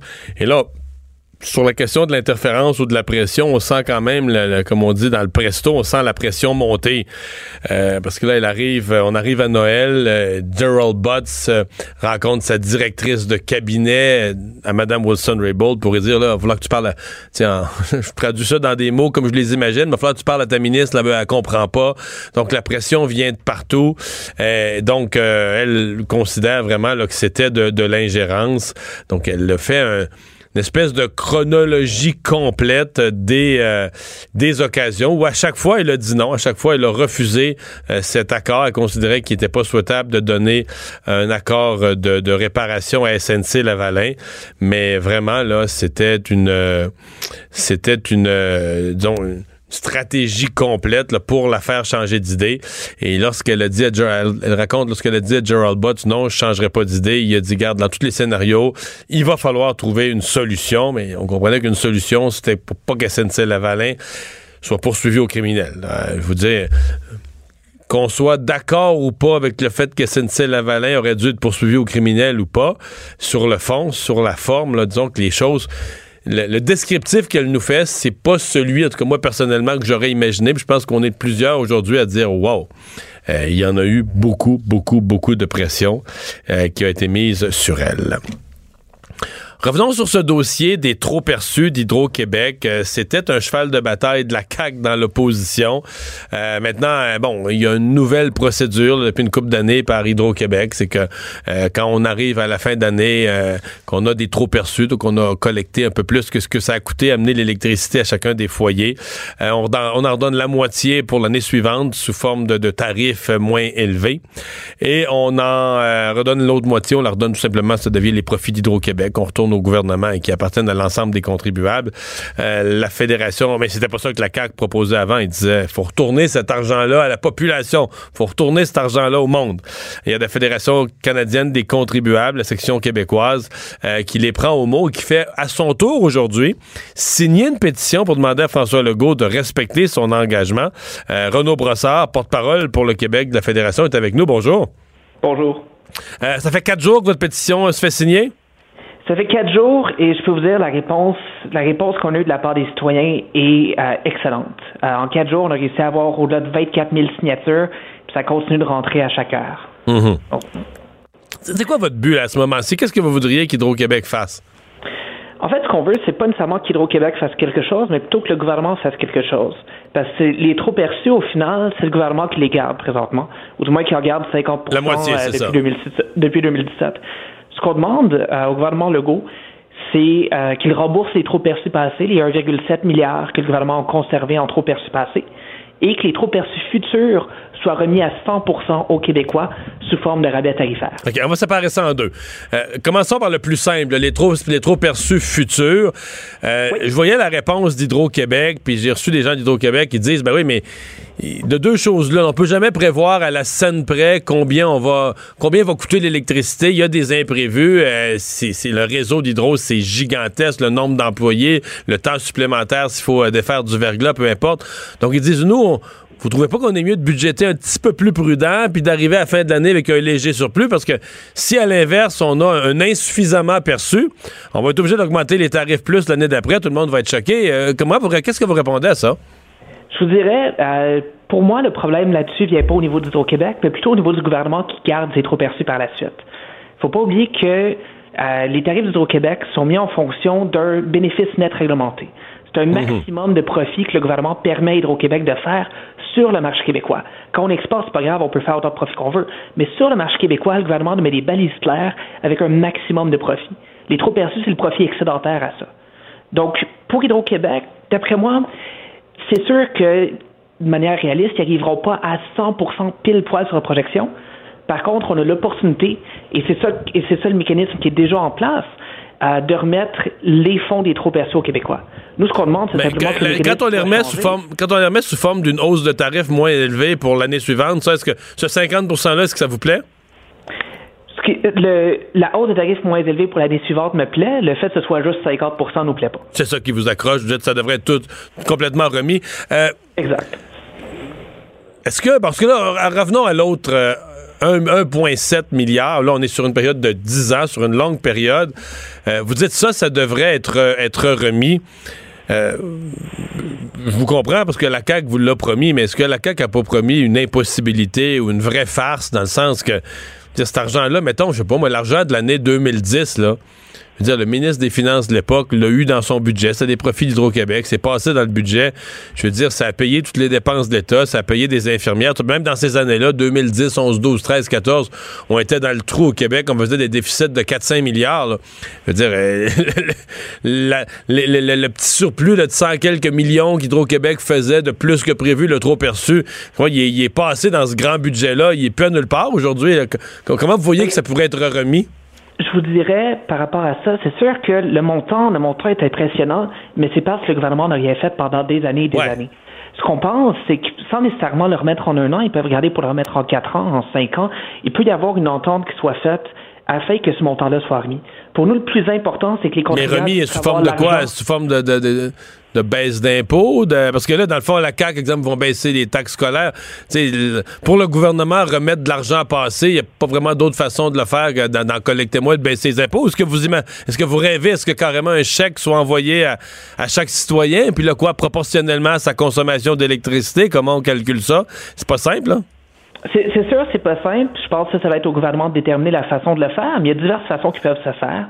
C'est sûr que la façon du chèque, euh, que tout le monde aime ça recevoir un chèque euh, dans, dans poste de 350, 400 pièces, mais il y a d'autres façons qu'ils peuvent faire, comme en remettant directement au client à l'aide de baisse tarifaire ou à l'aide de rabais tarifaire sur un certain nombre d'années. Le moindre, le moindrement que les hmm. clients voient une, différence nette dans leur facture au Québec, c'est sûr que ça va faire du bien au portefeuille des contribuables, ça va faire du bien au portefeuille de la classe moyenne, à nos entreprises locales, et en même temps, ça va être une bonne façon pour le gouvernement de respecter cet engagement qu'il avait pris. Hmm. Vous sentirez-vous trahi par la CAQ là-dessus? On se un peu trahi là-dessus, surtout euh, quand le premier ministre nous dit que, étant donné qu'il pas, qu'il pas promis durant les quelques jours de la campagne électorale, c'était pas une promesse, on, voit un peu d'hypocrisie de la part euh, de la part de la CAQ sur ce point-là. Ça a quand même été un de leurs gros cheval de bataille quand il était à l'opposition et on avait beaucoup de respect pour, euh, pour cette cause-là.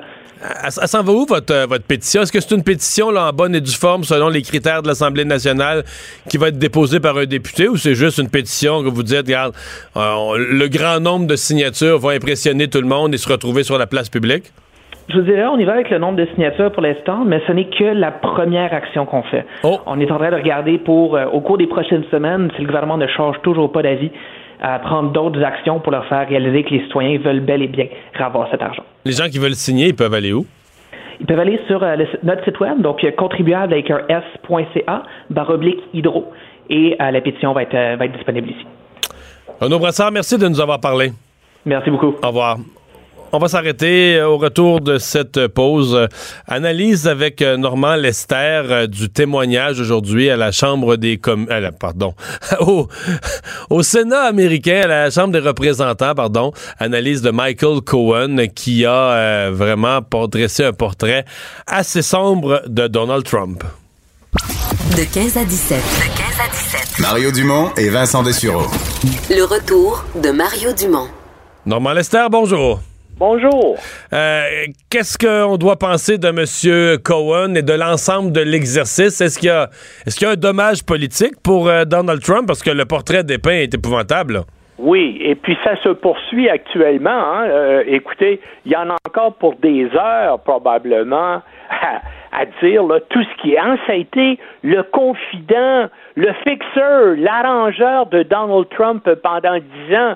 Et puis bien sûr, ce que dit de de plus laconiquement négatif, c'est que Donald Trump est un tricheur, un raciste et un conman, c'est-à-dire un escroc et un arnaqueur. Puis il a dit aussi des choses qui euh, euh, pourraient enclencher des, enquêtes criminelles contre Trump. Hein au sujet des projets de Trump de construire euh, une tour Trump à Moscou, eh bien, ben, et c'est pour ça que Cohen est allé en prison, c'est pour avoir menti au, Congrès à ce sujet-là. Eh bien là, il dit là, que Trump a continué pendant la campagne électorale à avoir des négociations avec les Russes à ce sujet-là, parce que Trump ne pensait pas être élu. Et puis, il révèle aussi euh, que son faux témoignage précédent devant une commission du Congrès a été rédigé à l'aide de Trump lui-même et de ses avocats. Euh, euh, donc là, il va probablement y avoir des enquêtes. Puis une autre chose aussi qui implique. Mais en fait, il y a plusieurs actes criminels. Si on faisait le décompte de tout ce qu'il a dit, il y a plusieurs actes criminels impliquant le président. Ben, regardez, un autre exemple, puis c'est incontournable, il a déposé des photocopies de chèques signés par Trump lui-même et par son fils Donald, qui étaient destinés à acheter le silence des deux femmes qui affirment avoir eu des relations sexuelles avec Trump. Jusqu'à maintenant, Trump disait c'est pas vrai, j'ai pas été impliqué là-dedans. Ben là, c'est une preuve matérielle qu'il qu'il dépose devant le Congrès. Trump a signé des chèques à cet effet. Euh, en, passant, euh, euh, Cohen est méchant. il dit que Trump lui a déjà confié que son fils Donald Jr.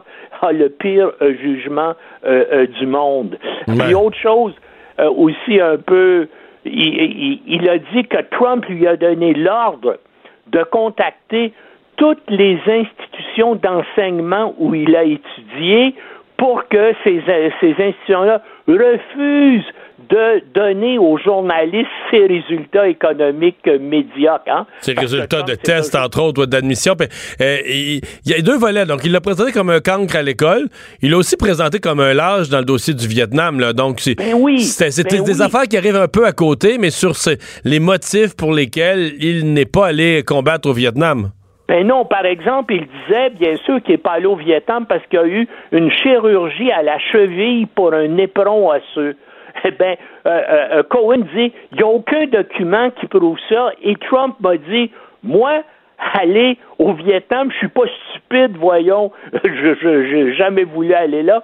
en tout cas, puis c'est la raison que Trump a invoquée là, pour pas être conscrit. Bien sûr, les républicains se sont attaqués à sa crédibilité en disant vous êtes un menteur. Et puis je pense que chaque républicain a dit ça parce que bien sûr il va aller en prison là pendant trois ans pour avoir fait des fausses déclarations. Mais là qu'est-ce que vous voulez? Dans les, euh, les chèques il y avait des documents en question qui sont là. Et puis là il a, a aussi dit que les que les discussions sur la préparation de, ses, son faux témoignage devant le Congrès, ça s'est fait dans le bureau ovale avec Trump et avec les conseillers de Trump, euh, ses avocats notamment. Il a mentionné le nom de Jay Sekulow, là, qui est l'avocat euh, personnel de Trump. Donc, euh, tout ça, c'est... Et puis là, ça va continuer. Il va peut-être y avoir d'autres révélations, mais disons que pour l'instant, c'est assez accablant pour Trump. D'ailleurs, Trump a, commencé à envoyer des... Alors qu'il essaie de négocier avec Kim, et à travers ça, Trump suit le témoignage de Cohen et il envoie à partir de Hanoï au Vietnam des tweets de commentaires. Mhm. Parlons-en de ça, Hanoï au Vietnam. Euh, qu'est-ce qu'on doit penser de ce sommet? Euh, est-ce qu'on est sur le chemin d'un d'un grand succès? Le président Trump dit que le, sommet précédent avait été un grand succès et que celui-ci pourrait en être un encore plus grand. Euh, tu peux être sûr, Mario, que Trump va présenter ça comme un immense succès, comme il a fait la dernière fois. Hein tu as vu, il a appelé euh, le dictateur brutal de la Corée du Nord son ami. Hein, je, pense, même qu'il l'a dit plusieurs fois, my friend. Mais euh, qu'est-ce que ça va donner tout ça? C'est sûr que ça donne des images, mais justement, Kim est un, est un gars qui est extrêmement habile et lui comprend qui peut faire, il va faire sans doute des espèces de concessions de façade, comme euh, la dernière fois. Il va prendre des engagements parce qu'il comprend que Trump a besoin de quelque chose de spectaculaire pour se vanter, mais euh, la plupart des experts disent que la Corée du Nord, à ce moment, qui a environ 60 ogives nucléaires, ne va pas s'en débarrasser, mais bien sûr, euh, euh, ils vont essayer de faire des concessions secondaires. Par exemple, ils peuvent ordonner, comme ils ont fait la dernière fois, le démantèlement de plus de leurs installations qu'ils n'ont plus vraiment besoin maintenant qu'ils ont, qu'ils ont des armes atomiques. En tout cas, il y a euh, du côté, en général, des analystes, on dit, ben, on va voir mais euh, ça serait extrêmement surprenant là que tout à coup, la Corée du Nord dise nous, renonçons, nous renonçons complètement aux armes nucléaires et puis nous allons suivre le même chemin que le sud de Vietnam euh, pour notre développement économique. Il va y avoir, c'est sûr, des déclarations, mais il va falloir attendre des mois pour voir, comme la dernière fois, hein, on pensait, on, a parlé de prix Nobel à Trump et tout ça, mais après un mois ou deux, ben, les services de renseignement américains, les satellites espions, ont bien vu que dans le fond, il n'y avait rien qui se passait et que euh, la Corée du Nord continuait et continue encore son programme de recherche nucléaire. La seule chose qu'ils font pas actuellement, c'est d'essayer des missiles comme ils le faisaient avant. Euh, on va on va dire ben c'est probablement on pourrait dire que c'est déjà un plus c'est peut-être déjà un plus aussi que Trump et Kim se rencontrent pendant ce temps-là ils se lancent pas des menaces et des invectives. Mmh. Fait que si on revient à, Cohen euh, on s'attend à quoi pour les, prochains jours? Est-ce que c'est.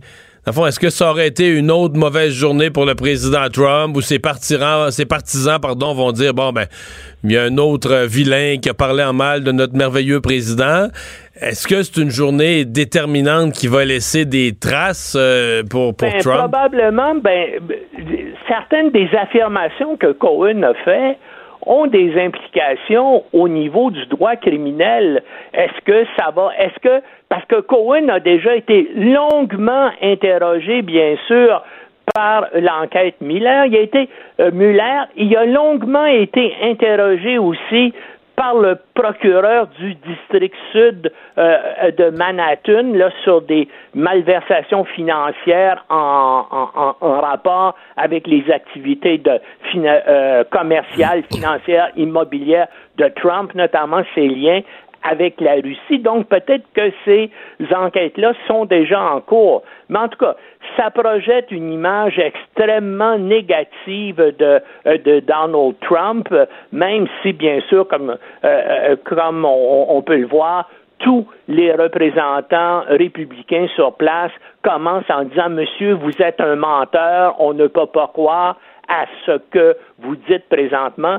Mais c'est la même chose. S'il ment encore, et puis on peut le, le prouver, ben ça va augmenter euh, euh, ou il risque d'être une nouvelle fois accusé de faux témoignages et puis d'augmenter donc le temps qu'il va passer euh, en prison. Mais c'est mais là on, on, le sait, les partisans de Trump sont des gens inconditionnellement Trump à la vie et à la mort et quoi qu'il arrive, quoi qu'on dise sur Donald Trump, il y a 35% des Américains, c'est un peu impensable, incroyable, mais c'est vrai, il y a 30 des Américains qui vont, qui sont avec lui et qui n'a. Écoutez, après deux ans, là, ils croient encore en Trump. C'est la preuve qu'il n'y a rien qui peut amener ces gens-là à euh, penser à d'autres choses ou à délaisser Donald Trump.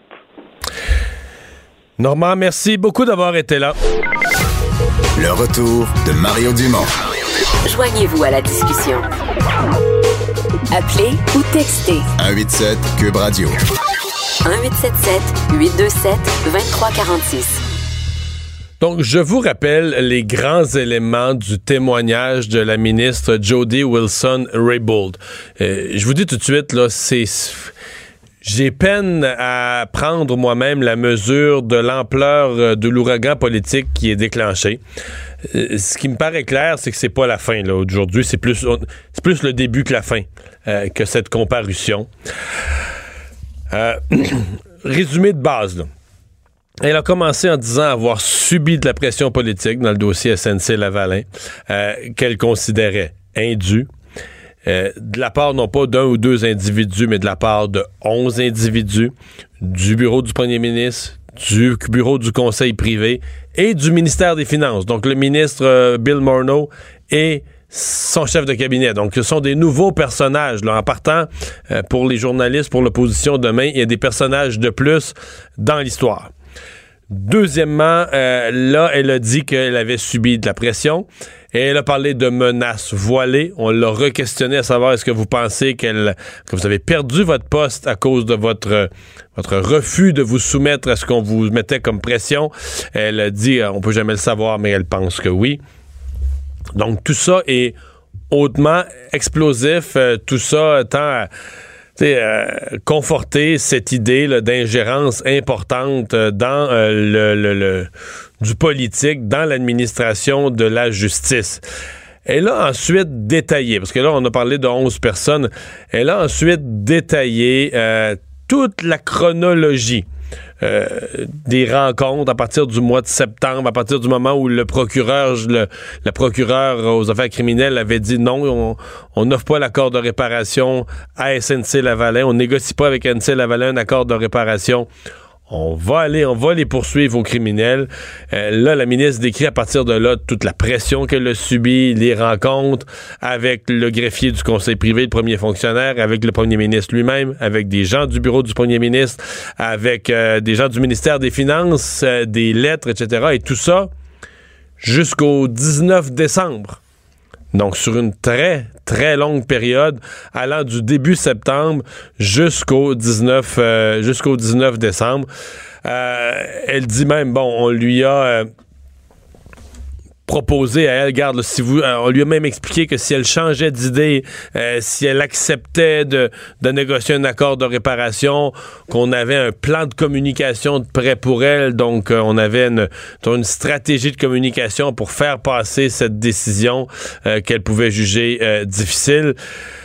C'est donc euh, un témoignage assez, euh, assez accablant pour le gouvernement, euh, assez difficile à vivre pour M. Trudeau. je dirais, je sais pas comment M. Trudeau a vu cette affaire-là.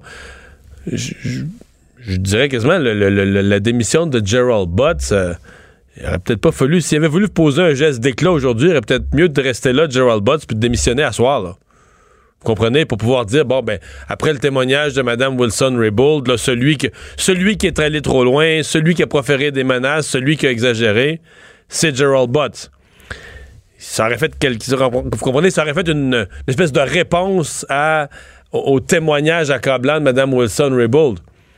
Là, il a déjà démissionné la semaine passée, puis c'est comme si ça n'a rien réglé de la crise du tout, du tout, du tout, du tout. Euh, le témoignage de Mme Wilson-Raybould, comme elle ne vise pas lui, comme elle vise Gerald Butts, mais dix autres personnes, c'est comme si sa démission, là, elle change absolument rien à, l'histoire.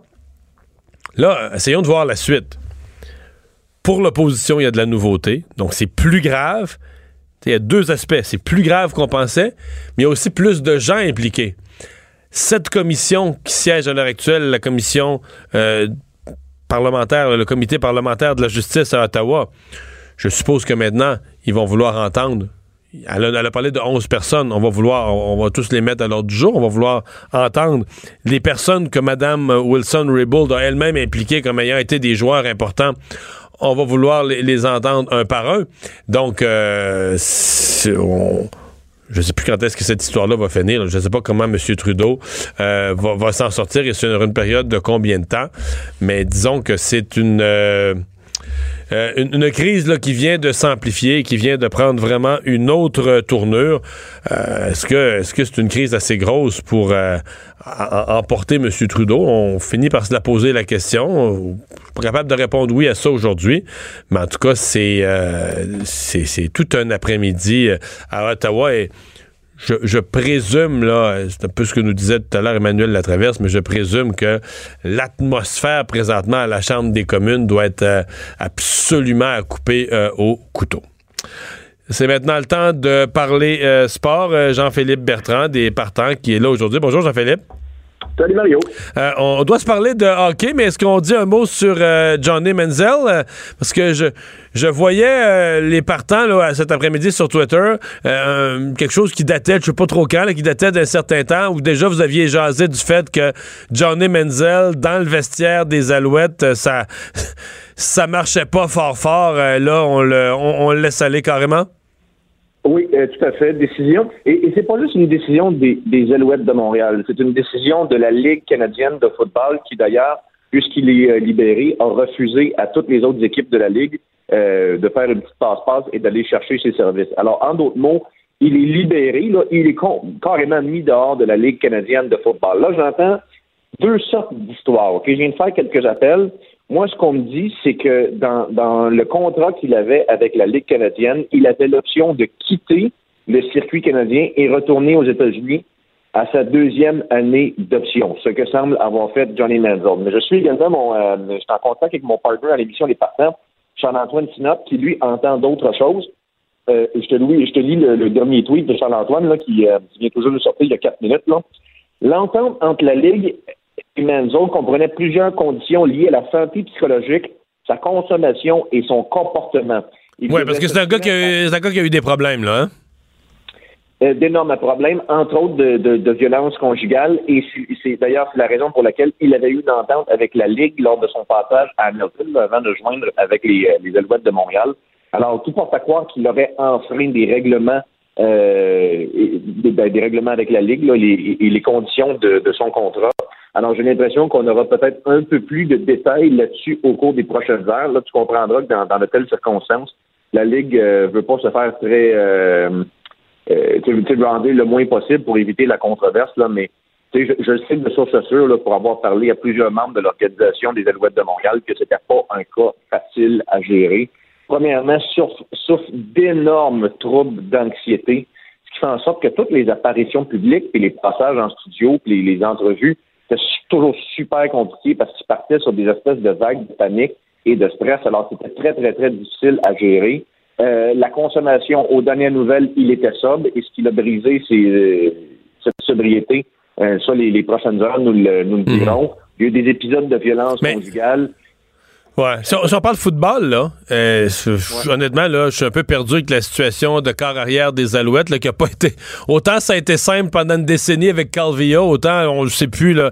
On a vu passer, je pense l'année passée, on a passé trois. Menzel, c'est quand même un nom connu, un peu spectaculaire qui arrivait, mais est-ce que ça désorganise les Alouettes, là? On a hâte qu'ils qu connaissent des saisons un peu moins pathétiques. Est-ce que ça les désorganise sur le plan football? Ou je sais qu'il y avait un jeune nouveau corps arrière en fin d'année passée sur lequel on avait quand même de l'optimisme, là?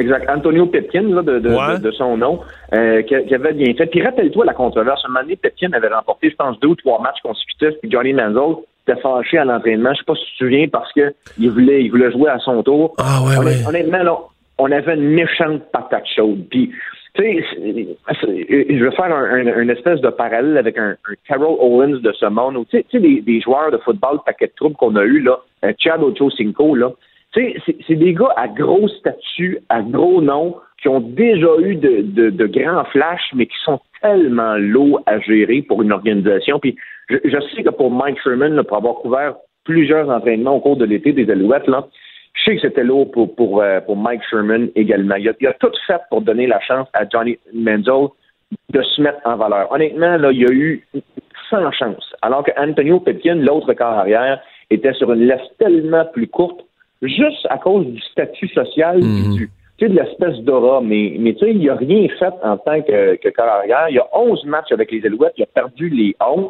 Tu sais, il y a 5 passes de toucher en 11 matchs. Là. Il n'a rien cassé, tu sais. Tu, tu, tu sais que tu es un fan de football, tu, tu, regardes les Américains. Les grands Américains sont venus jouer au nord de la frontière. Là, tu sais, euh, Warren Moon a, a, a, tout cassé, un, un Doug Flutie a tout cassé.